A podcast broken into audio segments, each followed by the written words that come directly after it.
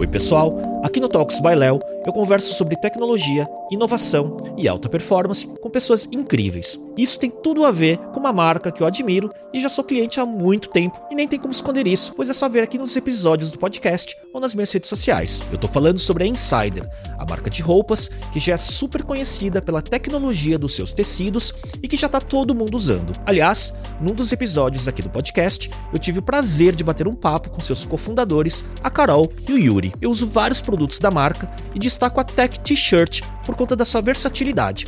Eu uso para trabalhar, fazer reuniões, participar de eventos, apresentar o podcast e por aí vai. E de verdade, só usando para ver a qualidade, pois o tecido não precisa passar, não desbota, é leve e tem um conforto térmico incrível. Eu recomendo e te convido para aproveitar a Black November, pois nesse mês inteiro todo o site está com promoções que podem chegar até 40% de desconto, somando os descontos do site com o meu cupom Para facilitar, clique no link na descrição do episódio, pois o cupom será aplicado automaticamente no carrinho. Olá, eu sou Léo Cuba e esse é o Talks by Léo, o podcast onde converso com pessoas que inspiram através de suas histórias de empreendedorismo, liderança e inovação.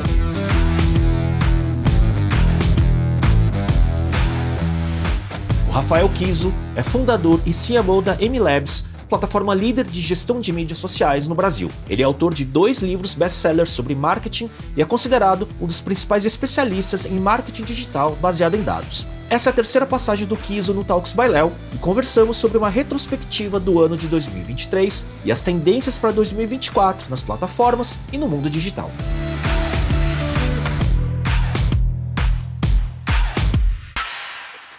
Kiso, obrigado por voltar pela terceira vez aqui no podcast. Muito bom estar aqui de novo com você, batendo esse papo. É bom que a gente já vai direto ao assunto, né? é, que então, é importante falar isso, porque quem quiser ver história, né, o Kiso desde criança, que assista o episódio 43, que foi publicado no dia 15 de fevereiro de 2022, quase pra, foi o primeiro episódio que eu gravei na Pod Factory nessa fase é verdade, do, do, podcast. É verdade, você estava lançando, me apresentou o estúdio. Exato, né? exato. Bom. Numa outra época, né? Parece assim. Uma outra época. Quase dois anos como é, a, a, a crescimento do mercado, né, de podcasts, né, de estúdios e tudo mais mudou em pouco tempo, né? Não, e eu me sinto em casa, até porque depois que você me mostrou, eu falei, uau, é aqui que eu quero gravar também. Foi aqui que a gente fez o marketing na era digital, uma temporada podcast, inteira, uma né? temporada inteira, 21 episódios. Caramba, aqui, bastante, é. hein? Muito bom. Então eu me sinto em casa. Muito Estamos bom. juntos. Eu tinha cabelo, mais cabelo naquela época também, então era uma outra época. Você tinha mais cabelo, mas menos músculo. Opa, opa. tem que compensar, né? Aquela história, tem que compensar um pouco. Ô Kiso, esse ano, a gente, é, nesse episódio, né, é, a gente vai falar um pouco sobre uh, a retrospectiva desse ano, né, nas plataformas e no marketing digital e na inovação como um todo, falar um pouco sobre tendências para o ano que vem, né? Mas eu queria começar falando sobre, sobre você mesmo, né? Porque foi um ano que eu tive trabalhando muito, onipresente nos principais eventos, né, de inovação, de tecnologia, Sim. né? Muitos podcasts. Como que foi esse ano para você? Cara, foi o ano mais corrido, de fato, da minha vida. Muitos eventos realmente e, e, e muitas parcerias, porque de fato, assim, é, por exemplo, o Sebrae. O Sebrae, cara, me contratou para a gente rodar o interior inteiro de Minas Gerais. E eu também fui para o Nordeste, fui para o Sul. Então eu rodei o Brasil inteiro junto com o Sebrae, falando muito com empreendedores, com os pequenos empreendedores, levando mais a história do marketing em mídias sociais, ensinando a turma a fazer direito. Né? Então tive assim uma agenda grande. Então, vários parceiros como eles, também fiz algumas palestras corporativas importantes para entender também a realidade de outros negócios, negócios como o agro, né? e a gente fala pouco sobre isso. É, e, e, então, vi de tudo, cara. Isso foi muito bom, até para o meu repertório, para uhum. entender também as diferenças entre esses negócios, o que, que eles estavam fazendo, o que estava funcionando ou não, para conseguir realmente juntar e, e, ter uma visão mais ampla sobre essa história de marketing e mídias sociais. Aí tem os eventos grandes, fora os eventos que eu estou falando, tem os eventos grandes. Então a gente teve o RD Summit que foi em São Paulo esse ano, foi um baita evento. A gente está gravando no dia 14 de novembro, então semana passada foi o RD Summit, né? Três sim, dias, sim. né? Fora e-commerce, participei de VTEX. Cara, participei acho que de vários grandes eventos, foi muito legal. E vários podcasts também. Então, Ano passado fui no JJ, esse ano. JJ foi no final do ano, né? Então ele, ele, inaugurou ali basicamente a, a, essa ascensão. Essa ascensão da, dos Quase podcasts. um milhão de views, né? Já? Quase um milhão de views uhum. no nosso episódio. Foi um episódio muito compartilhado. Por quê? Porque foi um. Assim, para o feedback da turma, né? Foi uma aula ali, todo mundo anotando, assistindo uma, duas, três vezes para conseguir pegar todos os insights que tinham lá e foi muito legal. É quase assim, parece que o objetivo daquele episódio, além de toda a amplitude e conhecimento do Joel J, foi criar uma masterclass praticamente, né? É, e ele sempre fala isso, né? Eu vou, tô te trazendo aqui isso porque é interesse próprio. É, é interesse próprio. Mútuo, né, na verdade, os dois é, aprendendo um com o outro, né? E aí ali ao vivo, né, para quem não assistiu ao vivo ali, ao vivo não, né? Aí na gravação e tal, e ele falando, cara, me fala isso aqui e tal, tal. Aí ele já pedia para alguém do time dele verificar na hora, ver se isso aqui tá acontecendo mesmo e tal. A gente viu. Então foi, foi interessante porque ele foi exercitando ali mesmo e deu muito certo. Aí depois participei, cara, de G4, o, nos extremos, junto com o Bruno e com o Alfredo. Fui também nos sócios, mais recentemente. Lá, lá no Estúdios Primo, Primo né? Ah. É, então teve muitas participações é, bem legais e cada uma delas com um foco. E eu também, o meu próprio podcast. Então, esse ano foi um ano muito importante porque eu lancei o Papo Social Media. Uhum. E o Papo Social Media, pela própria MLabs, foi o primeiro podcast, e ainda o primeiro podcast focado em mídias sociais. Então a gente tem muito podcast de marketing, ou de vendas, ou de empreendedorismo, liderança, tem finanças, tem tudo. Mas a gente fez um podcast focado em mídias sociais. E que a legal. ideia do Papo Social Media era para conversar com a turma que está na operação. Não é para conversar com o empreendedor em si, assim. Uhum. É quem está fazendo mesmo. E aí todo mundo que eu chamei lá foi assim, cara, quantos posts você está fazendo hoje? Você investe ou não investe em mídia? O que está te dando mais resultado? Mais engajamento e não sei o quê. Mas eu só levei case de sucesso. E aí você traz todo o seu repertório de dados e confronta com o dia a dia das é, pessoas, né? A ideia não é, não é nem foi confrontar diretamente, mas foi explicar a lógica por trás desses cases de sucesso. Uhum. Que legal. Então levei o case da própria G4 a Thay Dantas foi lá e a gente mostrou para quem assistiu um negócio que fatura ou que faturou 200 milhões de reais, agora não sei quanto vai faturar, e 60% disso veio de social, no orgânico.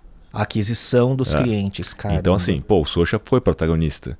E marketing de conteúdo e tudo mais. Então ela explicou de ponta a ponta o como que eles fizeram essa estrutura e tal, quantas pessoas tem no time de social, como é que eles produzem conteúdo, pauta de conteúdo. Então, cada episódio é muito legal, que porque legal. o social é protagonista e eu vou explicando a lógica por trás daquele case de sucesso. Desconstruindo, né? Desconstruindo, muito bem. Então teve casos grandes como esse. Então levei de Stone no Big Brother, de social listening, puta case de social listening legal, G4, Hotmart, tava lá com a gente, até a brigadeirinha da Feira de Santana, ou os Senhores Bacanas, de Bauru, que são cases muito legais, mas são pequenos negócios.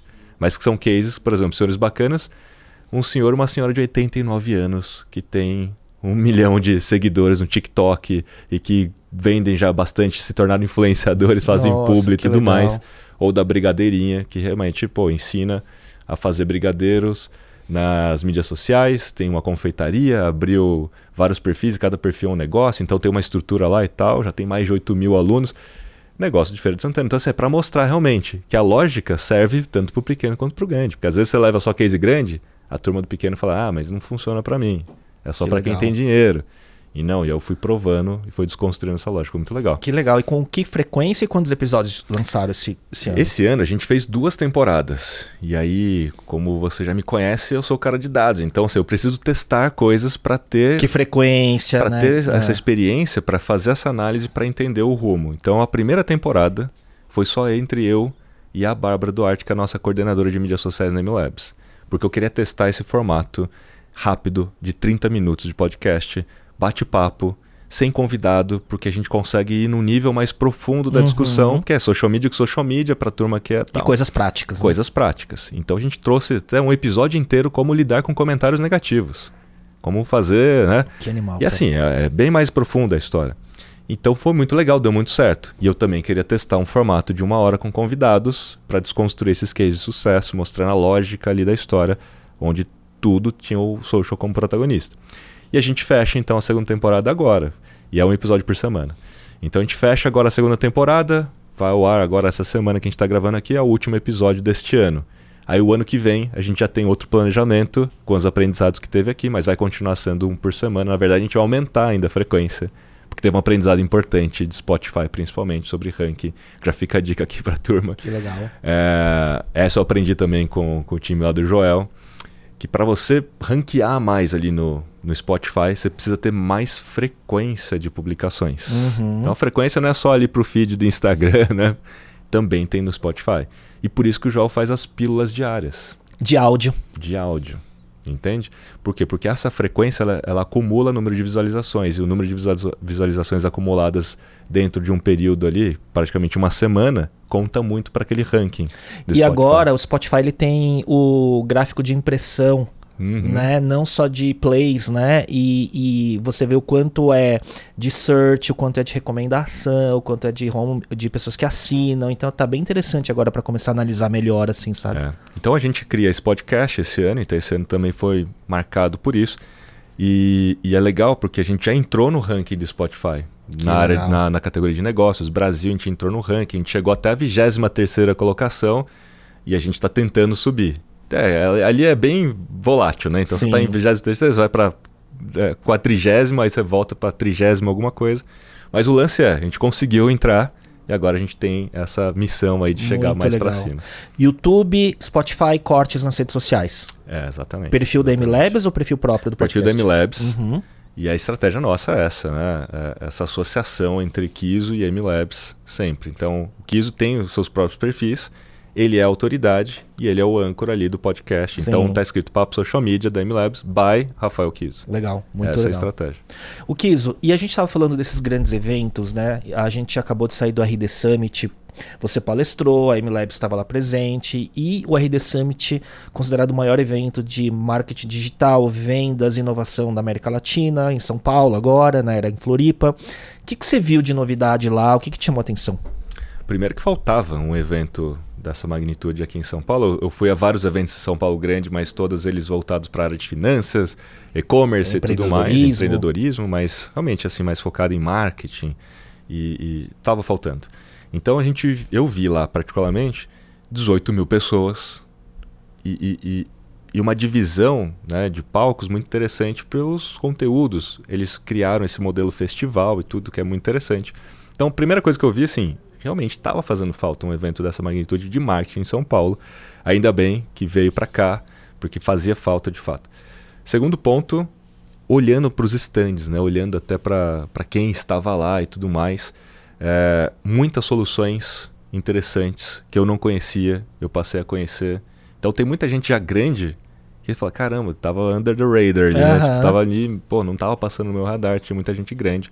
E tem muita gente que tá começando agora, mas que já tá fazendo muito sucesso na mídia social, mas tá começando agora. E Uhum. você vê que tá no Startup Corner. Aham, sim. É tipo o Purple Metrics, da Sim, Guta. É um sim. exemplo, tá lá no Startup Corner e a Guta tava lá, cara, bombando, Palestrando. bombando, É. né? E a galera é a autoridade que ela construiu com conteúdo, Exatamente, né? exatamente. É enorme, né?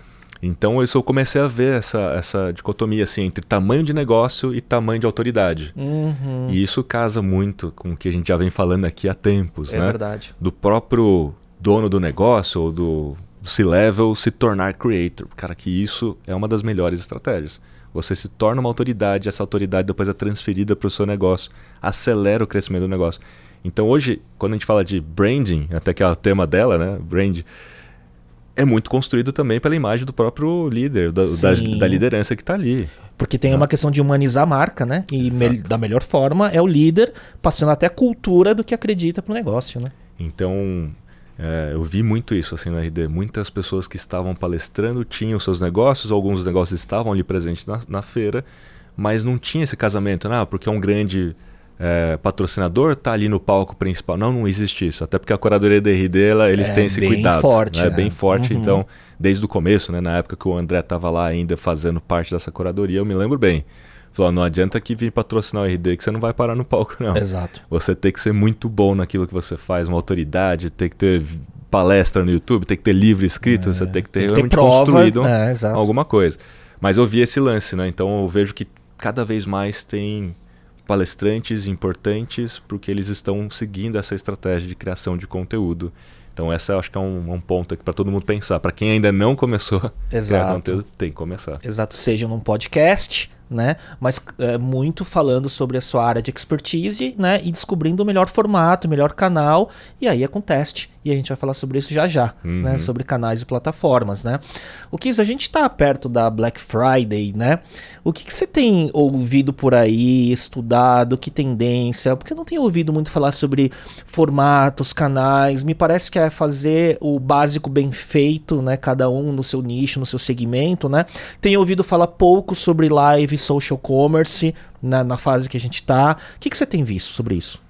Começando de trás para frente, né? Social commerce, live, shopping. Cara, já é tendência há alguns anos, né? É, é. a gente já fala disso, mas isso nunca se concretizou da maneira como a gente vislumbrava. Por quê? Porque as próprias plataformas de mídias sociais, eles, principalmente Instagram, né? Vamos, vamos dizer assim, porque o TikTok aí, o Quai, o Quai tá, tá testando já no Brasil, o TikTok era para testar no Brasil, já, já era para estar testando, eu sei das dificuldades que tá rolando lá porque eles dependem de algum parceiro querer assumir Exato. a bronca junto, né? para querer assumir tudo. Porque eles querem fazer um modelo quase que autônomo ali, né? Todo mundo dentro de casa, toda a logística, etc e tal. É como se fosse um full commerce é. by TikTok, by né? TikTok. É. E, e, e, é complexo. É complexo. Então eles estão tentando achar fornecedores por categoria, é, parceiros por categoria para assumir a bronca. Por isso que não vai tão rápido, porque é complexo. O Brasil é mais complexo ainda. logística. É. Então, assim, é ainda uma promessa live shop. Tudo as grandes, obviamente, vão continuar fazendo live shopping, como a gente vê, mas fora das próprias plataformas de mídias sociais, né? Mas quando a gente fala de Black Friday, o que eu vejo hoje que está caindo cada vez mais a ficha é da galera antecipar a Black Friday. É criar. Black Month. É, é, é, criar assim, são três fases de fato, né? A pré-Black Friday, a Black Friday e a pós-Black Friday. E a pré, ela é mais importante do que as outras. Sim. Para fugir da concorrência, para você capturar lead, para você depois, na hora do vamos ver mesmo, não precisa ficar investindo em mídia, porque uhum. ali naquele inflaciona momento tudo. inflaciona tudo. Então o ideal é você realmente investir mais na pré e eu vi que muitas marcas já entenderam esse jogo esse ano e já se anteciparam. Eu mesmo fiz uma masterclass só sobre Black Friday colocando as datas e tudo e mostrando para a galera que tinha que ser feito dessa forma mesmo o planejamento. É claro que todo mundo, na hora, na hora que todo mundo começa a seguir esse planejamento, a pré-Black Friday também fica inflacionada. Mas por enquanto ainda tem espaço para você trabalhar bem a, a pré-Black Friday. Mas o fato objetivo é, o mais importante nessa pré é o first party data, é você trabalhar os seus dados próprios, é você uhum. capturar, é fazer quase um pré-lançamento. E você quer entrar na lista VIP das promoções que vão rolar? Então entra aqui no meu WhatsApp, coloca aqui seu e-mail, e aí você vai capturando, vai capturando, vai capturando, para que na hora que chega o momento certo, você não precisa investir em mídia, só fica ativando as pessoas, e principalmente pelo WhatsApp. Então o WhatsApp eu acho que vai ser bem protagonista nessa Black Friday, para quem sabe usar os canais de transmissão, tanto do WhatsApp quanto do, do, Instagram, que foi lançado agora, e também as mensagens diretas de forma personalizada, interligado ali com algum tipo de CRM. Que aí você sabe se o Léo já é cliente ou não e o que, que, ele já comprou. Sim. Eu vou ativar uma promoção que eu sei que para ele vai ser relevante. Sim, daí você vê diversas iniciativas, óbvio, CRM, mas iniciativas como Personal Shopper, né? Uhum. Que vai usando ao longo do ano, né? Mixando o conversacional até com o atendimento humano, não só automatizado e por aí vai, né? É isso aí, você, você lembrou bem. Então, se o termo de fato é o e-commerce conversacional, é a maior aposta da meta, é o que eles vêm ali batendo já há algum tempo. Sim. E pelo, pelo andar da carruagem, os caras vão até o fim agora, porque uhum. eles tiraram o pé de NFTs, que era uma das. O ano passado estivemos, né? Juntos falando sobre algumas coisas de tendências, né? Eu, você, o Pinho e o, e o, e o Alvin. E o Alvin que estava aqui. Que agora foi, foi diretor. diretor pô, agora cara, se convidar, diretor. não sei se vem, viu? eu mesmo fui convidar ele, ele falou, fala com a minha assessoria, é... que tive que passar por 30 camadas para falar com ele. A gente pegou no momento que dava é, falar, com, é, falar com ele. É. Mas a gente falava do que? De NFTs. Sim. Era uma das apostas, né? Porque obviamente eu entendi que tinha um hype ali com relação às imagens e os GIFs e os board apes, etc. Mas NFTs como conceito, pô, esse negócio não, não vai morrer. Sim. Ele, é, ele é muito importante. Mas a Meta tirou o pé disso para investir mais em mensagens diretas. Pode perceber que o próprio direct do Instagram tem ganhado recursos e recursos. Uhum. No último evento deles, os caras lançam bots de IA com a cara de Tom Brady, com. é, você viu, né? Sim. Snoop Dogg e não sei o que, todo, vários bots de IA. E agora em 2024 eles abrem a API para que todo mundo crie bots de IA no WhatsApp.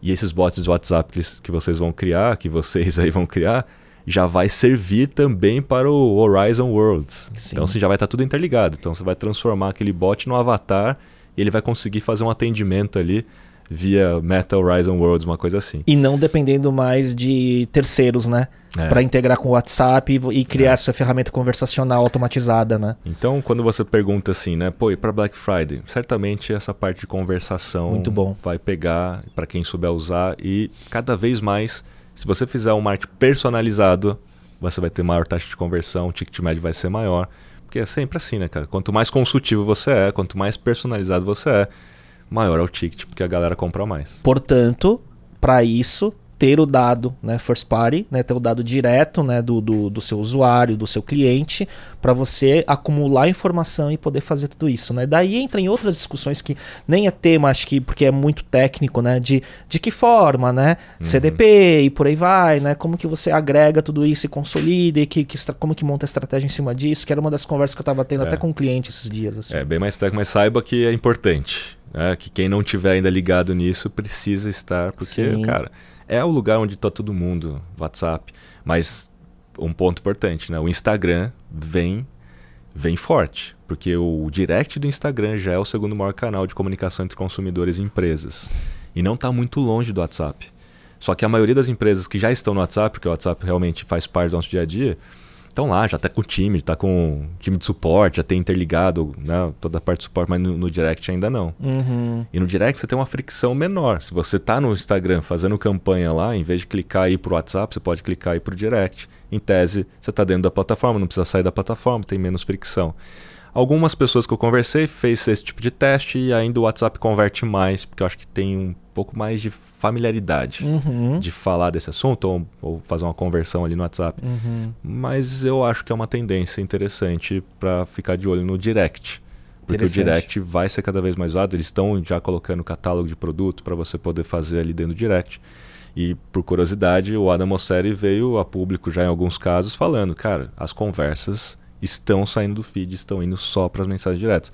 Muitas pessoas físicas, né, as empresas, deixaram de postar no feed nos stories para conversar com os seus amigos nos directs, no, grupinho ali do direct, até para não ficar é, é, é, não ficar gravado em pedra ali no feed, né? Sabe aquela coisa do Twitter que Sim. você vai puxar a capivara de alguém tá lá, né? Sim. A galera hoje tá tudo conversando via direct. Hoje mais de um bilhão de visualizações em Reels acontecem dentro de mensagens diretas. De encaminhamentos, de encaminhamento, e você é. assiste porque alguém te encaminhou. Sim. E aí você acaba conversando sobre o assunto ali dentro da mensagem direta e não num comentário, e você não dá nem um like no negócio. Sim, sim. Então isso está rolando. É realmente um futuro interessante da gente entender que criar conteúdos personalizados em mensagens diretas vai fazer parte da estratégia. É, e quando o Mosseri falou, né, teve um momento que ele falou sobre é, orgânico, engajamento e tudo mais, e ele citou que o Direct ele tinha superado, estava em segundo ou terceiro lugar, né, dos formatos mais utilizados, algumas pessoas estranharam, terceiro né? Terceiro lugar. Era terceiro, então, e as, algumas pessoas estranharam, né? E claro, tem é, o dado que é do uso e também o do interesse deles, né, de criar esse diferencial conversacional, porque aí você tira um pouco da competição apenas do formato do vídeo curto, do Reels versus TikTok, né? E você traz um componente que, que diferencia o Instagram e é difícil de pegar, né? Muito bom essa observação. Por quê? Porque o TikTok você entra e fica muito tempo. Então, tempo é o watch de time sessão, do feed. Tempo de sessão do TikTok é impressionante. Exato. Inclusive passou o WhatsApp. Quando a gente fala de tempo de sessão por dia. Está em primeiro lugar hoje no Brasil. Você entra para ficar 5 minutos, fica 45, nem percebe. Mas o Instagram, eles, na minha opinião, foram mais inteligentes porque eles criaram vários motivos para você voltar ao Instagram ao longo do dia. Sim. E tudo te gera uma notificação. Então Sim. tem agora o canal de transmissão, você tem live, você tem o direct, você tem o feed. O threads também. O threads também. É. Então, assim, o tempo todo você tem uma, um, uma notificação que te faz voltar para o Instagram. Então, o Instagram ele tem um tempo de sessão mais curto por sessão. Mas mais mas você volta várias uhum. vezes ao longo do dia. Então, eles têm mais oportunidade de te mostrar o anúncio, te mostrar alguma coisa. Você fica mais dependente do Instagram do que do próprio TikTok. Apesar do, da dopamina ali, né? Do, é... do vídeo curto. É. Mas tem o Reels também ali que está funcionando bem, Sim. os caras têm crescido. Até o tempo de sessão do Instagram aumentou também, então a, a, a frente do Reels funcionou. É, eu acho que houve um momento onde o Instagram foi colocado à prova, acho que mais ano passado, até para trás, assim, né? Comparando o formato de vídeo curto no TikTok e a, e a excepcional execução, né, de como fizeram, versus o concorrente direto que era o Rio. Só que o, o, o cardápio do Instagram, eles executaram muito bem. Eu Sim. acho que eles eles estão muito bem e acho que a tendência, como você falou no direct, é crescer isso muito no ano que vem, né? E, e, realmente, no TikTok, essa parte de mensagem direta não, não é forte. Não, então, é eu nunca uso. É, é, é, muito, é muito estranho você usar Pensar, hoje é. em dia no TikTok nas mensagens diretas. Já no Instagram, não. No Instagram já, é, já a gente já está mais familiarizado, as pessoas já falam mais pelo direct. Até mesmo se você estimular o direct via ManyChat, por exemplo, que você fala, ah, digita tal palavra aqui no, no, no, no post e aí recebe uma mensagem direta. Isso aumenta a afinidade das pessoas com o seu perfil, aumentando a afinidade, aumenta o alcance dos seus posts, dos seus stories. Então é estratégico também Sim. o direct para quem entendeu Exato. como aumentar o alcance do seu conteúdo. Muito legal, muito legal. O Kiso, e aí trazendo né, para os seus aprendizados do ano, que tendências uh, que foram faladas no começo do ano, no final do ano passado, que você incorporou nos seus testes, nos seus formatos, que você vê que vingou e que não virou fumaça ainda e não está datado? Exemplo, a gente falava em vídeos curtos, né? Que é onipresente, isso é muito, muito mainstream já, né? Mas o que, que você acha que ficou? Eu sempre falei muito de UGC. E o ano passado era uma, uma grande aposta. E o GC ele funciona e fu continua funcionando, é o, é, o, é, o, é o tipo de conteúdo que tem maior poder de influência ainda sobre um outro consumidor, mas ele vem se modificando. Ele vem se modificando. Então saímos daquele UGC básico de depoimento.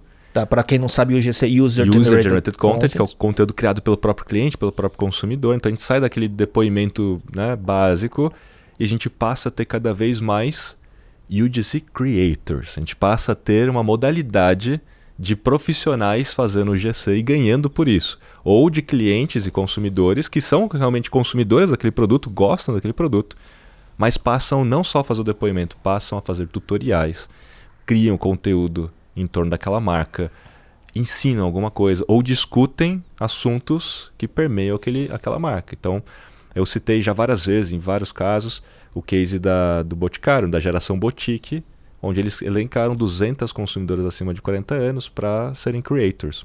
Mas a ideia delas não é ficar falando do produto. Elas falam de idade, falam de pele, de envelhecimento da pele, tudo. Então elas estão criando conteúdo realmente que é dor daquele público e o produto ou a marca está no contexto. E eles têm produtos para isso. Então é mais natural. E é isso que está começando a aparecer cada vez mais por conta do TikTok. Então, o TikTok uhum. tem sido um fenômeno, tem sido uma casa desse tipo de UGC. E nos Estados Unidos já tem algumas startups muito grandes, é, cresceram muito rápido, rapidamente, para profissionalizar esse tipo de conteúdo. Então já tem muita gente que me marcou e tal, marcou os caras e tudo, porque eu venho falando disso, que é uma tendência. Então é uma tendência que já vinha, realmente se consolidou, mas agora a gente tem a evolução disso, uhum. o que é legal. Porque quando a gente olha até, por exemplo, Hype Cycle da Gartner, que tem aquela curva que você tem o pico, aí desce da desilusão e vem para o platô de produtividade. O GC em si, ele estava no pico, ganhou maturidade, sobreviveu naquela desilusão e agora ela entra no platô de produtividade se, se modificando, evoluindo. Uhum. Isso para mim foi muito interessante. Através dessa profissionalização e tudo mais, ele está é. tá esticando e criando mais escala ainda, né? E, e ele vai ao encontro daquele fenômeno de que todo mundo quer ser creator. Hoje o Brasil, o último dado que eu tenho da Meta e tal, 20 milhões de creators no Brasil. Cara, 20 milhões num país de 214 milhões de habitantes Sim. é uma amostra estatística que se extrapolado para a população, todo mundo quer ser creator. Então todo mundo que se aproveitar dessa, dessa corrente, pô, se você então, se você sabe que o seu cliente em tese quer ser creator, por que não criar um programa que transforma o seu cliente em creator? Não é para ele ficar falando do seu produto, mas você vai ensinar ele a criar Sim. conteúdo essencialmente ele vai falar de alguma coisa que está no contexto da sua marca, ou do seu produto e tudo mais. Então essa evolução é muito interessante. E o que eu vejo assim que é mais interessante, que encapsula isso tudo, é que eu cheguei a uma conclusão do ano passado para cá, que foi muito importante, que é o que eu incorporei nos meus negócios, incorporei nos meus conteúdos, que é uma conclusão muito óbvia, mas é uma conclusão importante. Que mídias sociais são sociais. Beleza?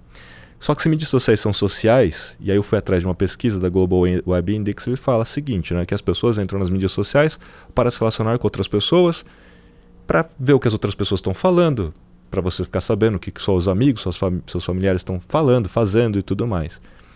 E aí eu fui resumindo, resumindo, fui abstraindo e tal. Falei, cara, é sobre conversas.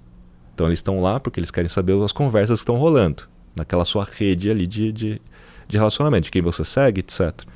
Então, se é sobre conversas, para dar certo, ou você entra numa conversa, ou você cria uma conversa. E aí você transcende se você está conectado com uma pessoa ou não, se você segue ou não, se é do seu círculo então, próximo ou não. E aí eu comecei a, a, a, filosofar em cima disso. Falei, cara, ou você entra numa conversa ou você cria uma conversa. Para você entrar numa conversa, você tem as trends aqui nesse lado. As trends são conversas existentes. Eu posso entrar numa conversa. Desde que eu tenha um lugar de fala, desde que eu tenha uma relevância naquele contexto, eu consigo entrar, eu consigo surfar essa conversa. Provavelmente existem trends específicas de categoria. Talvez no seu negócio de agro tenha as trends de agro. No Sim. seu negócio B2B de software tem as trends de B2B de software. Então, quais são as conversas que já estão, eh, eh, já estão lá? O que é conversa também são as dores existentes.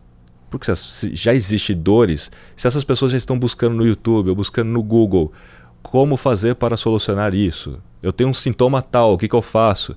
Já são buscas, e as buscas estão acontecendo cada vez mais onde? Nas mídias sociais. Então são conversas existentes também. As buscas que as pessoas fazem, as dores que elas têm, são conversas.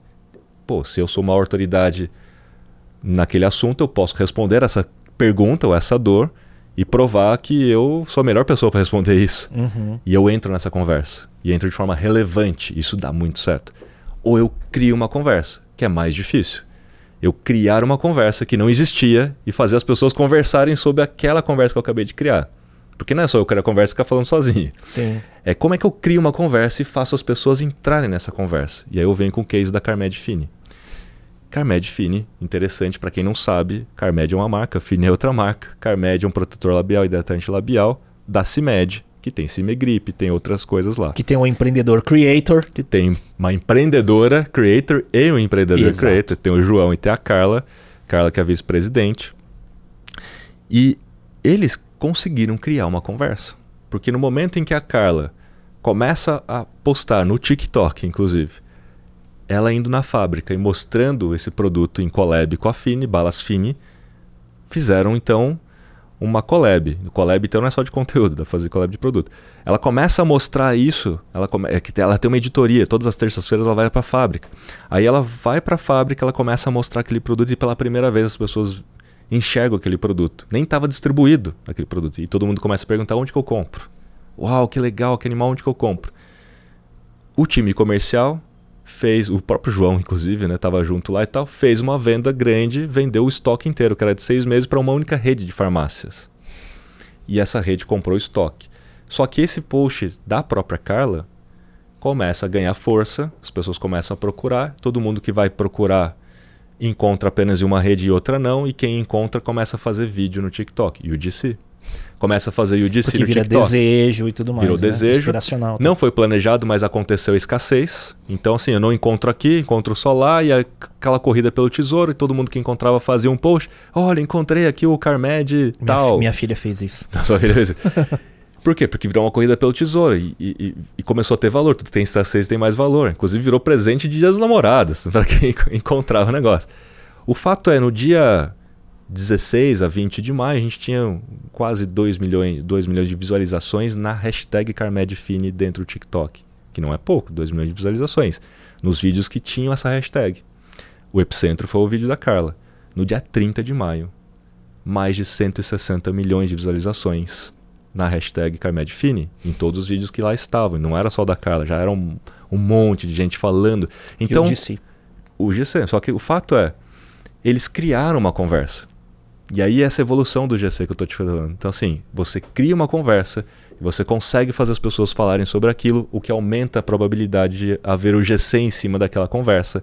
E isso gerou 40 milhões de reais em vendas em 10 dias. Quer dizer, Esgotaram o estoque. E, e, e, criou uma conversa baseado num, num, atrás das câmeras do desenvolvimento de um produto né, que já tinha tudo, né, para um target, né, que a gente sabe que esse target, né, do, do da Carmed Fini é muito engajado no TikTok. É, foi foi, foi fit perfeito para ter começado foi ali. Perfeito. Saiu dali, foi pro Instagram e tal, e depois eles aproveitaram o movimento, trouxeram outras influenciadores, influenciadores. A corrida pelo tesouro, eles também entraram na onda, colocaram um carro forte, inventaram uma história, fizeram conteúdo e aí entra aquela história que a gente estava falando também, da liderança se tornar creator. Porque a Carla estava fazendo os vídeos, o João estava fazendo os vídeos. Pra quem não sabe, o João Adib, João Adib né? É. É, enfim, CEO da, da CIMED. Então, assim, o João e a Carla são os irmãos, eles são ali os executivos da, principais da CIMED. Mas cada um deles, a Carla atingiu um milhão de followers agora no Instagram, tem também centenas de milhares de, de, de seguidores no TikTok. O João, então, milhões de seguidores no Instagram. Mas os dois criam conteúdo. E ela tem uma narrativa, ela faz o storytelling muito bem feito, ela tem a autenticidade dela. Então ela tem todos os elementos que as mídias sociais gostam.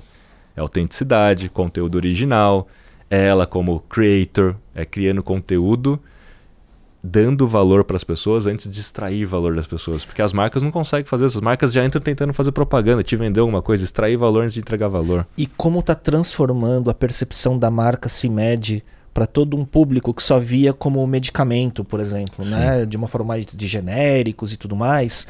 E quer dizer, é um trabalho de branding, né? que não era talvez a objetivo primário, mas acabou virando. Né? E eu acho que eles descobriram, não vou falar que é a fórmula, mas eles têm ouro na mão para desenvolver novos produtos usando assim ah, mesmo framework. Não, mas fizeram. Mas sim, fizeram. sim, sim. Eles fizeram o Carmed BFF. Sim. E aí, com o aprendizado. Com a Maísa, né? E... O que aconteceu? Quando eles fizeram esse case acontecer, é, várias farmácias reclamaram. Outras redes. Pô, mas por que, que foi exclusivo lá e tal? Então, teve uma crise ali momentânea, que foi um aprendizado importante. E aí, quando eles lançaram um novo produto, eles fizeram uma live shopping. Lembra Pros... que a gente falou da live shop? Para as redes. Para as redes. Isso. Live shop B2B. Sim e vendendo centenas de milhares de reais numa live shopping. Então, olha que interessante, usar o formato de live shopping que a gente estava falando aqui. Para democratizar o acesso. Para dar oportunidade para todo mundo comprar esse novo produto. Mas levaram a Maísa e a Larissa, Larissa Manuela, Manuela para dentro do contexto, porque toda, todo mundo já tinha visto o fenômeno acontecer. Falou, cara, isso aqui vai ser um fenômeno tão grande quanto, então aproveitem e comprem já. E, então, assim, puta case de sucesso. A própria Carla me descobriu dentro do TikTok, num, num, em um recorte deu falando dessa estratégia, do C-Level como creator, né? E aí eu fui, trabalhei com ela, então me tornei mentor da Carla. Que legal. Que é, fiz a mentoria para ela, justamente para ajudar ela e o time dela e tudo a criar conteúdo, a, a, trabalhar o posicionamento dela, a percepção da turma lá e tal. Então, assim, essa é a estratégia, cara. Todo mundo que seguir essa estratégia vai ter muito sucesso. E você acha que isso tudo, a origem é essa permeabilidade dos líderes, né, do, do João e da Carla, né, em estar tá com a antena ligada, em estar tá aprendendo, em estar tá praticando e trazer isso para a companhia como um todo? Você acha que a ponta de lança de tudo isso que está acontecendo são os dois? São os dois, tanto que ela que foi a pessoa que veio atrás. Né? Então, assim, ela partiu dela. Não, eu quero fazer. E aí ela coloca time e tal. Então hoje cada um deles tem um time próprio de social media. E aí isso é muito legal. Porque a empresa financia isso. Então não é pessoal. Eles são ativos da empresa. E eu entrevistei o Henrique no, no meu podcast Papo Social Media. O Henrique, que hoje é quem está coordenando toda a, a, parte de marketing lá deles e tal, esses times todos de social, de conteúdo e tudo. Eu entrevistei ele. E ele falou muito dessa estrutura. Então, todo mundo internamente já entende isso. Os dois são ativos de marca e os, e os, os perfis deles de mídias sociais são importantes para os lançamentos de produto. E aí é, outra, é outro pensamento, né? Sim. É um pensamento muito mais estratégico. Mas os dois, sim, são protagonistas e por isso que é tão original, tão autêntico. Porque por mais que você planeje as editorias e tudo mais, ninguém faz da forma como eles fazem. O Exato. stories, a narrativa e a forma como ela faz. E acho que e, por eles virem de uma indústria farmacêutica, né? É, que é um segmento é, às vezes muito impessoal, né? Do ponto de vista de, de, de lideranças aparecerem dessa forma, eu imagino o quanto isso deve mexer com o mercado né, das grandes multinacionais, né, que às vezes ficam muito mais amarradas, né, por conta de governança e tudo mais, de fazer algo similar, né? Sim, ainda mais nessa Vira uma vantagem né? competitiva, né, gigantesca, né? Muito, muita vantagem, muita vantagem. Tanto que hoje eles têm as parcerias, não só porque eles estão patrocinando, por exemplo, o, o Hulk e tudo com, com os produtos deles, mas estão ali criando conteúdo, então eles são ativos também. Então as pessoas passam a querer estar próximo também porque eles são grandes nas redes sociais. Ela se torna uma influenciadora, começa a chamar, ser chamada também para outros grandes eventos, facilita tudo em todos Sim. os ambientes de negócio facilita para eles, né? Sim. O Kiso, como que você vê e aí olhando para isso, né? Você como, como criador de conteúdo, você vendo, né, os, os empreendedores creators, é, como que você está vendo as plataformas é, Instagram, TikTok, LinkedIn, e tudo mais em relação a distribuição orgânica de conteúdo. Você acha que na média nessa distribuição tem diminuído por conta do crescimento do volume de conteúdo, portanto mais conteúdo para a mesma quantidade de usuários, né? É, e daí para se destacar você tem que ser cada vez mais autêntico, você tem que estar tá muito conectado com seu nicho, sua comunidade, né? Como que você está vendo isso? É, o, tem dois ângulos. O primeiro ângulo é do ciclo de vida dessas plataformas. E aí você colocou bem quando você tem uma plataforma que cresceu muito e já não tem muito mais para onde crescer, o que, que cresce é o número de pessoas criando conteúdo lá dentro. E isso achata o alcance orgânico de todos, porque pô, tá todo mundo competindo pela atenção de todos. É fato. Só que como é que eles estão tentando resolver isso? Para quem já está mais maduro, como o Instagram, etc. Eles começaram a aumentar a porcentagem de posts recomendados no feed. Então pode perceber que o ano passado o número de posts recomendados no feed era de 20%. Esse número saltou de 20% para 40%. Então, quando você está scrollando, a cada 10, 4 são recomendados. De, de, de perfis que você não segue. Uhum. Então, todo mundo aqui que deve estar tá vendo a gente, escutando a gente, deve perceber. Realmente, né? Você está ali scrollando, começou a aparecer muito mais conteúdo de quem você não segue. E, e confunde às vezes, né? Pô, será que eu seguia é, ou não? Aí, é. você, né? é. Aí você vê que não. Mas qual que é a estratégia disso? Porque Poxa, eu estava seguindo ali um monte de marca, um monte de gente. Ou seja, essas pessoas no qual eu seguia, se fizesse um conteúdo, havia uma probabilidade maior delas aparecerem para mim. Porque eram poucos os posts de perfis que eu não seguia. Então a maioria era de quem eu seguia, então aumentava a chance de você aparecer para mim. Agora, no momento que esse número aumenta para 40%, isso diminui as chances daquela galera no qual você segue, ao fazer um conteúdo, esse conteúdo aparecer. Porque agora você está competindo com 40% do feed de gente que ele nem segue, o seu seguidor não segue.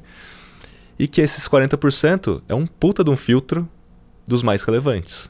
Ou dos mais interessantes, baseado no seu perfil, nos seus interesses. Ao mesmo tempo que isso dificulta, o, o, ou melhor, ao mesmo tempo que isso diminui o alcance de quem está lá criando conteúdo, isso também aumenta a chance de você alcançar pessoas que ainda não te seguem, porque você pode entrar nesses 40%, você pode ser um dos recomendados. Só que é muito mais difícil. entrar nos 40% é muito recomendado. Mais difícil. Então ele diminuiu o alcance para os seus seguidores e te deu a chance de você aparecer para não seguidores, desde que você faça um bom conteúdo. E você tem autoridade sendo construída. Então o jogo Quantas vezes Instagram... a gente vê, né, que um seguidor começa a te seguir porque começou a seguir a partir do seu Reels, por exemplo, né, que você vê lá Sim. nas notificações, né? Sim. Então assim, o jogo no Instagram não é mais para amadores, é hum. cada vez mais para profissionais. O que, que é profissional? Não significa qualidade, porque qualidade muitas vezes a gente está falando de qualidade estética. A gente está falando assim, algo que é, chama atenção e retém. Uhum. Isso é subjetivo, porque assim, às vezes é uma coisa que é mais engraçada, que é, chama atenção e retém, e isso vai ser mais entregue dentro dos 40% do que um, um conteúdo seu super intelectual, que você fala, cara, isso aqui é o, é o sumo do conteúdo perfeito. Mas não chama atenção. É, não tem interesse não de retém. ninguém. É um, é, se você fosse ler o um negócio e falar, caramba, isso aqui é animal. Mas, cara, não é esse o jogo. O jogo, assim, é pela atenção e retenção. Se você conseguir, então, usar técnicas que chamam atenção e retém, entregando um bom conteúdo que você entende que é um excelente conteúdo, cara, é, é, é, é o jogo para você jogar. Você falava de infotenimento, é, né? Técnica que mistura Isso, essas. Né? Infotenimento, storytelling. Quando a gente fala de storytelling, parece fácil, hum. porque já é falado há muitos anos. Né? Storytelling, storytelling, storytelling. Mas na prática, como é que faz esse negócio? Como é que faz storytelling? Cara, eu fui da primeira turma da SPM de Storytelling, junto com a Marta Terenzo. E lá eu aprendi muita coisa, executei. Na época de agência eu fiz reality show para Tequila Rose Curve em Las Vegas e México, usando os aprendizados que eu fiz com ela. Storytelling junto com influenciadores, inclusive. Mas quando a gente olha para as mídias sociais, o que, que envolve storytelling? O que, que eu aprendi lá que eu trago hoje para a turma entender? Cara, storytelling tem três grandes pilares: o universo, os personagens e os altos e baixos que acontecem naquela história. Você pega, por exemplo, Harry Potter. O universo ficcional de Harry Potter é o quê? É aquele bairro onde ele mora, Hogwarts. Então tem os lugares que sempre aparecem. É o universo ficcional. Ou no Star Wars você tem o universo ficcional, você tem Tatooine, você Sim. tem sempre os lugares que aparecem, né? Beleza, esse é o primeiro grande elemento. Segundo, os personagens. Tem o protagonista, o coadjuvante, mas dentro dos, dentre os coadjuvantes tem lá o, o vilão, a mocinha, você tem os personagens. Desde Shrek tem o burrinho, tem até o biscoitinho. Cada um tem o seu papel naquela história. Sim. E se não tivessem eles, aquela história não, te, não teria história. E aí você tem os, os, altos e baixos. Então tem o drama, ou o desafio, ou a transformação, a recompensa. História, a recompensa. Então quando você pega esses três elementos, qual é o seu universo? Marca, qual é o seu universo? Ou creator, qual é o seu universo que sempre vai aparecer nos seus conteúdos, principalmente stories. Porque aí é onde entra mais essa história personagens. Não existe só um protagonista na história, não é só você. Quem são os personagens da sua história, na sua empresa? Ou seja, a Carla é um, é um personagem, ela sempre aparece. Mas aparece também o filho dela, a filha dela. Tem a Quinta da Juju. Toda quinta-feira tá lá a Quinta da Juju. Então ela aparece, é um personagem da história. E não é uma vez só, entendeu? Então, assim, ela sabe contar a história porque ela já entendeu essa, essa mecânica do storytelling. E tem os altos e baixos. Então, quando você mostra um desafio, as pessoas querem saber se você conseguiu ou não. A vulnerabilidade. A vulnerabilidade. Né? Mas pensando nas empresas, cara, qual é o seu desafio? Qual é o, seu, qual é o projeto que vocês estão desenvolvendo? O que está acontecendo que é interessante para as pessoas saberem que tem um desafio pela frente? Porque elas querem saber a cena do próximo capítulo. Elas querem Sim. saber se você conseguiu ou não resolver aquilo que você estava contando. Então é você saber criar ganchos para o próximo e para o próximo e para o próximo a lá, tipo Breaking Bad, né? Lembra? Sim, Breaking Bad pra sim. mim foi o, o Cliff, masterpiece de cliffhangers, né? É, exatamente. Cara, você terminava o episódio e fala, meu Deus, eu preciso assistir o próximo. E no começo de cada episódio eles te davam uma cena que você fala, que, que será que aconte... como que será que aconteceu isso que eu tô vendo no começo da Sim. cena? Você tinha que assistir o episódio inteiro para saber.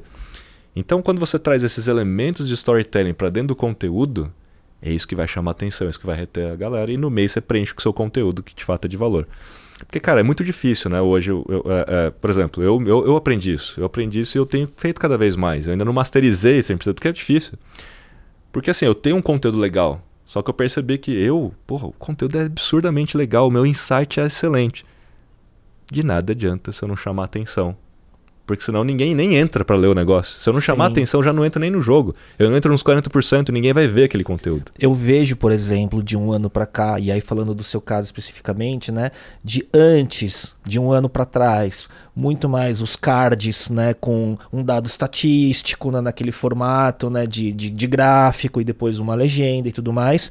E agora permeando muito mais, né, os vídeos curtos né? Às vezes falando a mesma coisa, alguma dica do mesmo universo, mas num outro formato. Exatamente. É isso que você está mesclando agora, né? Um outro formato, nos stories também, eu sempre faço os ganchos tanto para as pessoas irem para frente ou irem para trás, porque o voltar dentro dos stories é muito importante para dar um sinal para o algoritmo de que há atenção. A saída é péssima, o pular é péssimo, mas o voltar é bom. Uhum. Então, quando tem muito, muito toque para voltar, significa que as pessoas estão prestando atenção. Ver de novo, sim. É, isso é um bom sinal. Então, no caso dos stories, você pode ter técnica de gancho para frente e para trás.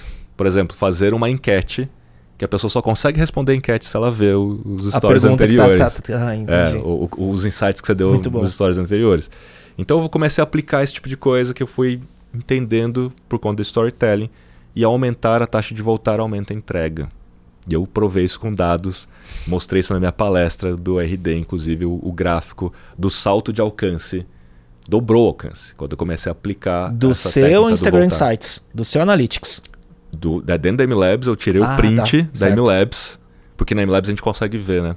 No, no caso do Instagram você não consegue ver o histórico é verdade. de um ano, dois, né? Então a gente pegou o histórico, você consegue ver o alcance assim, pum, Na hora que eu comecei a aplicar as técnicas e tudo.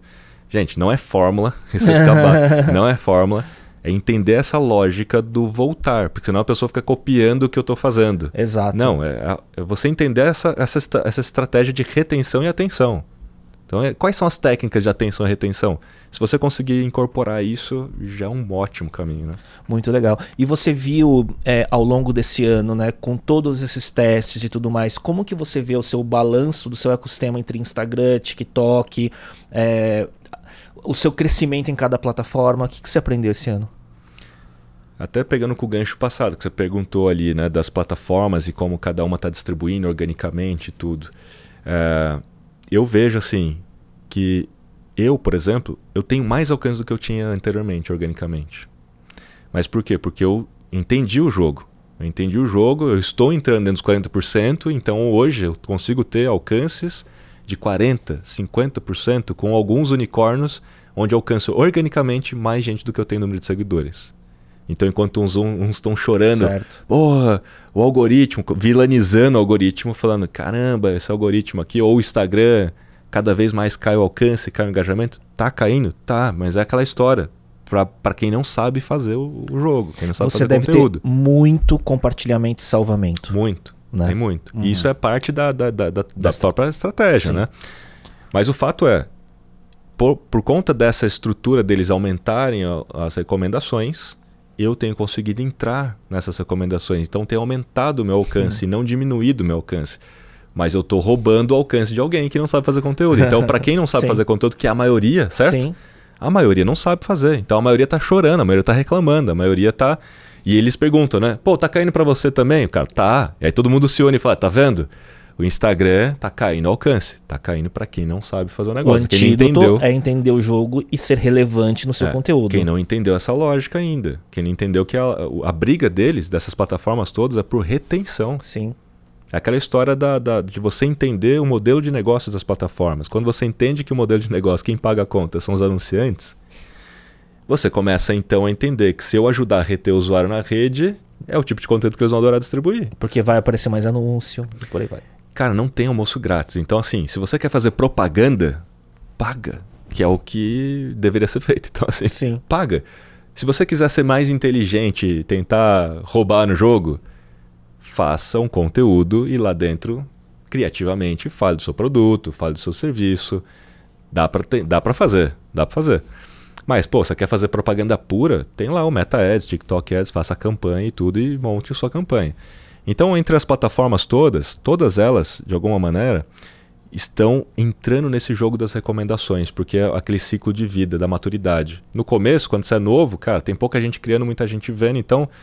Entrega. Entrega, uhum. entrega, não tem problema. Agora, na hora que ele chega num, numa maturidade que tem muita gente criando e não dá mais para crescer em audiência, eles, eles começam a aumentar o nível de recomendação, filtrando ainda mais. Porque se eles não filtrarem, só teria propaganda no, no feed, cara. Exato. Ninguém ia ficar no negócio, entendeu? Exato. Então Ou conteúdo irrelevante, né, que não pago e que também dá na mesma, a pessoa sai, não retém. A pessoa sairia, então assim, poxa, não faz sentido. A experiência seria péssima para todos. Né? Então, a gente vê que cada uma está numa maturidade. E hoje o TikTok, ela tá, vamos dizer assim, se a gente fosse fazer uma analogia com, sei lá, campeonato de futebol, cara, Instagram é, é, é a Série A. Quem está jogando lá tem que estar tá jogando no nível Série A. TikTok já está no B, não está mais no C, já está no B. Já foi o C, agora está no B. Então dá para ainda fazer algum conteúdo e ter um alcance bom sem ser tão muito bom assim? Dá.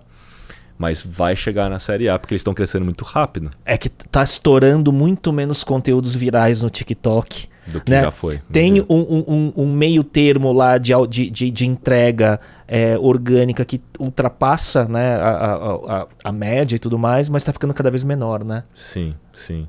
E eu tenho mais alcance no Instagram do que no TikTok hoje. Que é, curioso. Em relação, né? Quando a gente faz testes de conteúdo semelhantes e tudo mais.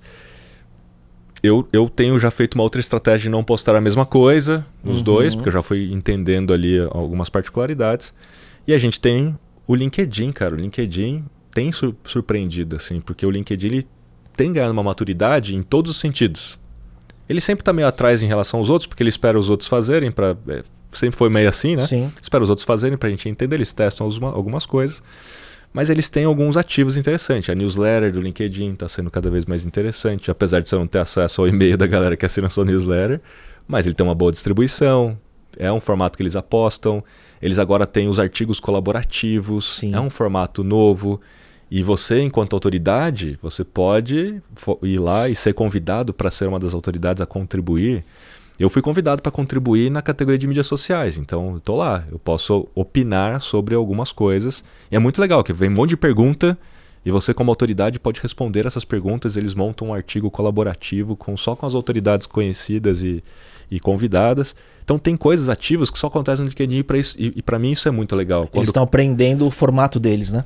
Isso é para mim muito legal. Quando cada plataforma começa a ter o seu de fato diferencial e parar de ficar copiando um ao outro, Sim. e aí todo mundo entende claramente por que, que eu tô lá, por que, que eu tô aqui, por que, que eu tô no TikTok, porque cada um vai ter o seu formato principal e o seu teor de conteúdo principal. Então você sabe que você vai estar no LinkedIn, não só por um público, mas por um momento específico do dia, talvez. Lá no TikTok você sabe que é o momento onde as pessoas estão mais relaxadas, é o tal do lean back, né? Você tá lá mais relaxado, tá no sofá e tal, é o conteúdo naquele momento que a pessoa quer passar mais um tempo mesmo. Então você vai ter um teor de conteúdo mais relacionado a esse momento de relaxamento. Por isso que o infotenimento vai funcionar ali. Sim. Já no, já no, já no LinkedIn você já tem um, outra, um outro teor de conteúdo e que é muito legal. Então o LinkedIn ele tem surpreendido. Eu participei do programa editorial, eu tô com, o time lá, estou participando dos programas que eles me convidaram, então estou começando a, a, enxergar mais o que é o futuro do LinkedIn e é muito bom, cara. Então, uhum. e, e, e, assim, para a galera que é B2C, que acha assim, ah, não, não tem nada para mim não. Cara, você esquece, né? Que você, você, é uma marca empregadora, você esquece que você tem fornecedores, que você tem parceiros, tem uma cadeia ali. Sem dúvida. Que é B2B, vamos dizer assim. De decisores, com é. certeza, né? É, o Kiso, como que você vê hoje né, o papel do funil como um todo, né? Desde a construção da marca, da construção de consideração e autoridade no meio do funil e conversão, fidelização e tudo mais. Como que, é o, como que você vê o jogo que as marcas é, mais eficientes estão jogando de construção de marca e de performance? Se a gente for falar, é o brand performance, né?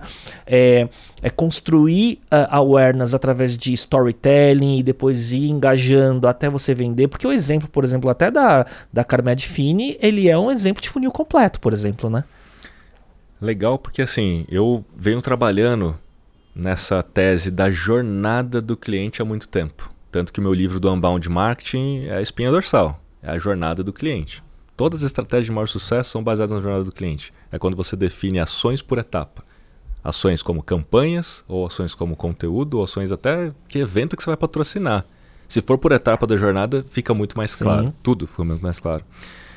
E aí eu comecei a, a diferenciar o que são jornadas e o que são funis.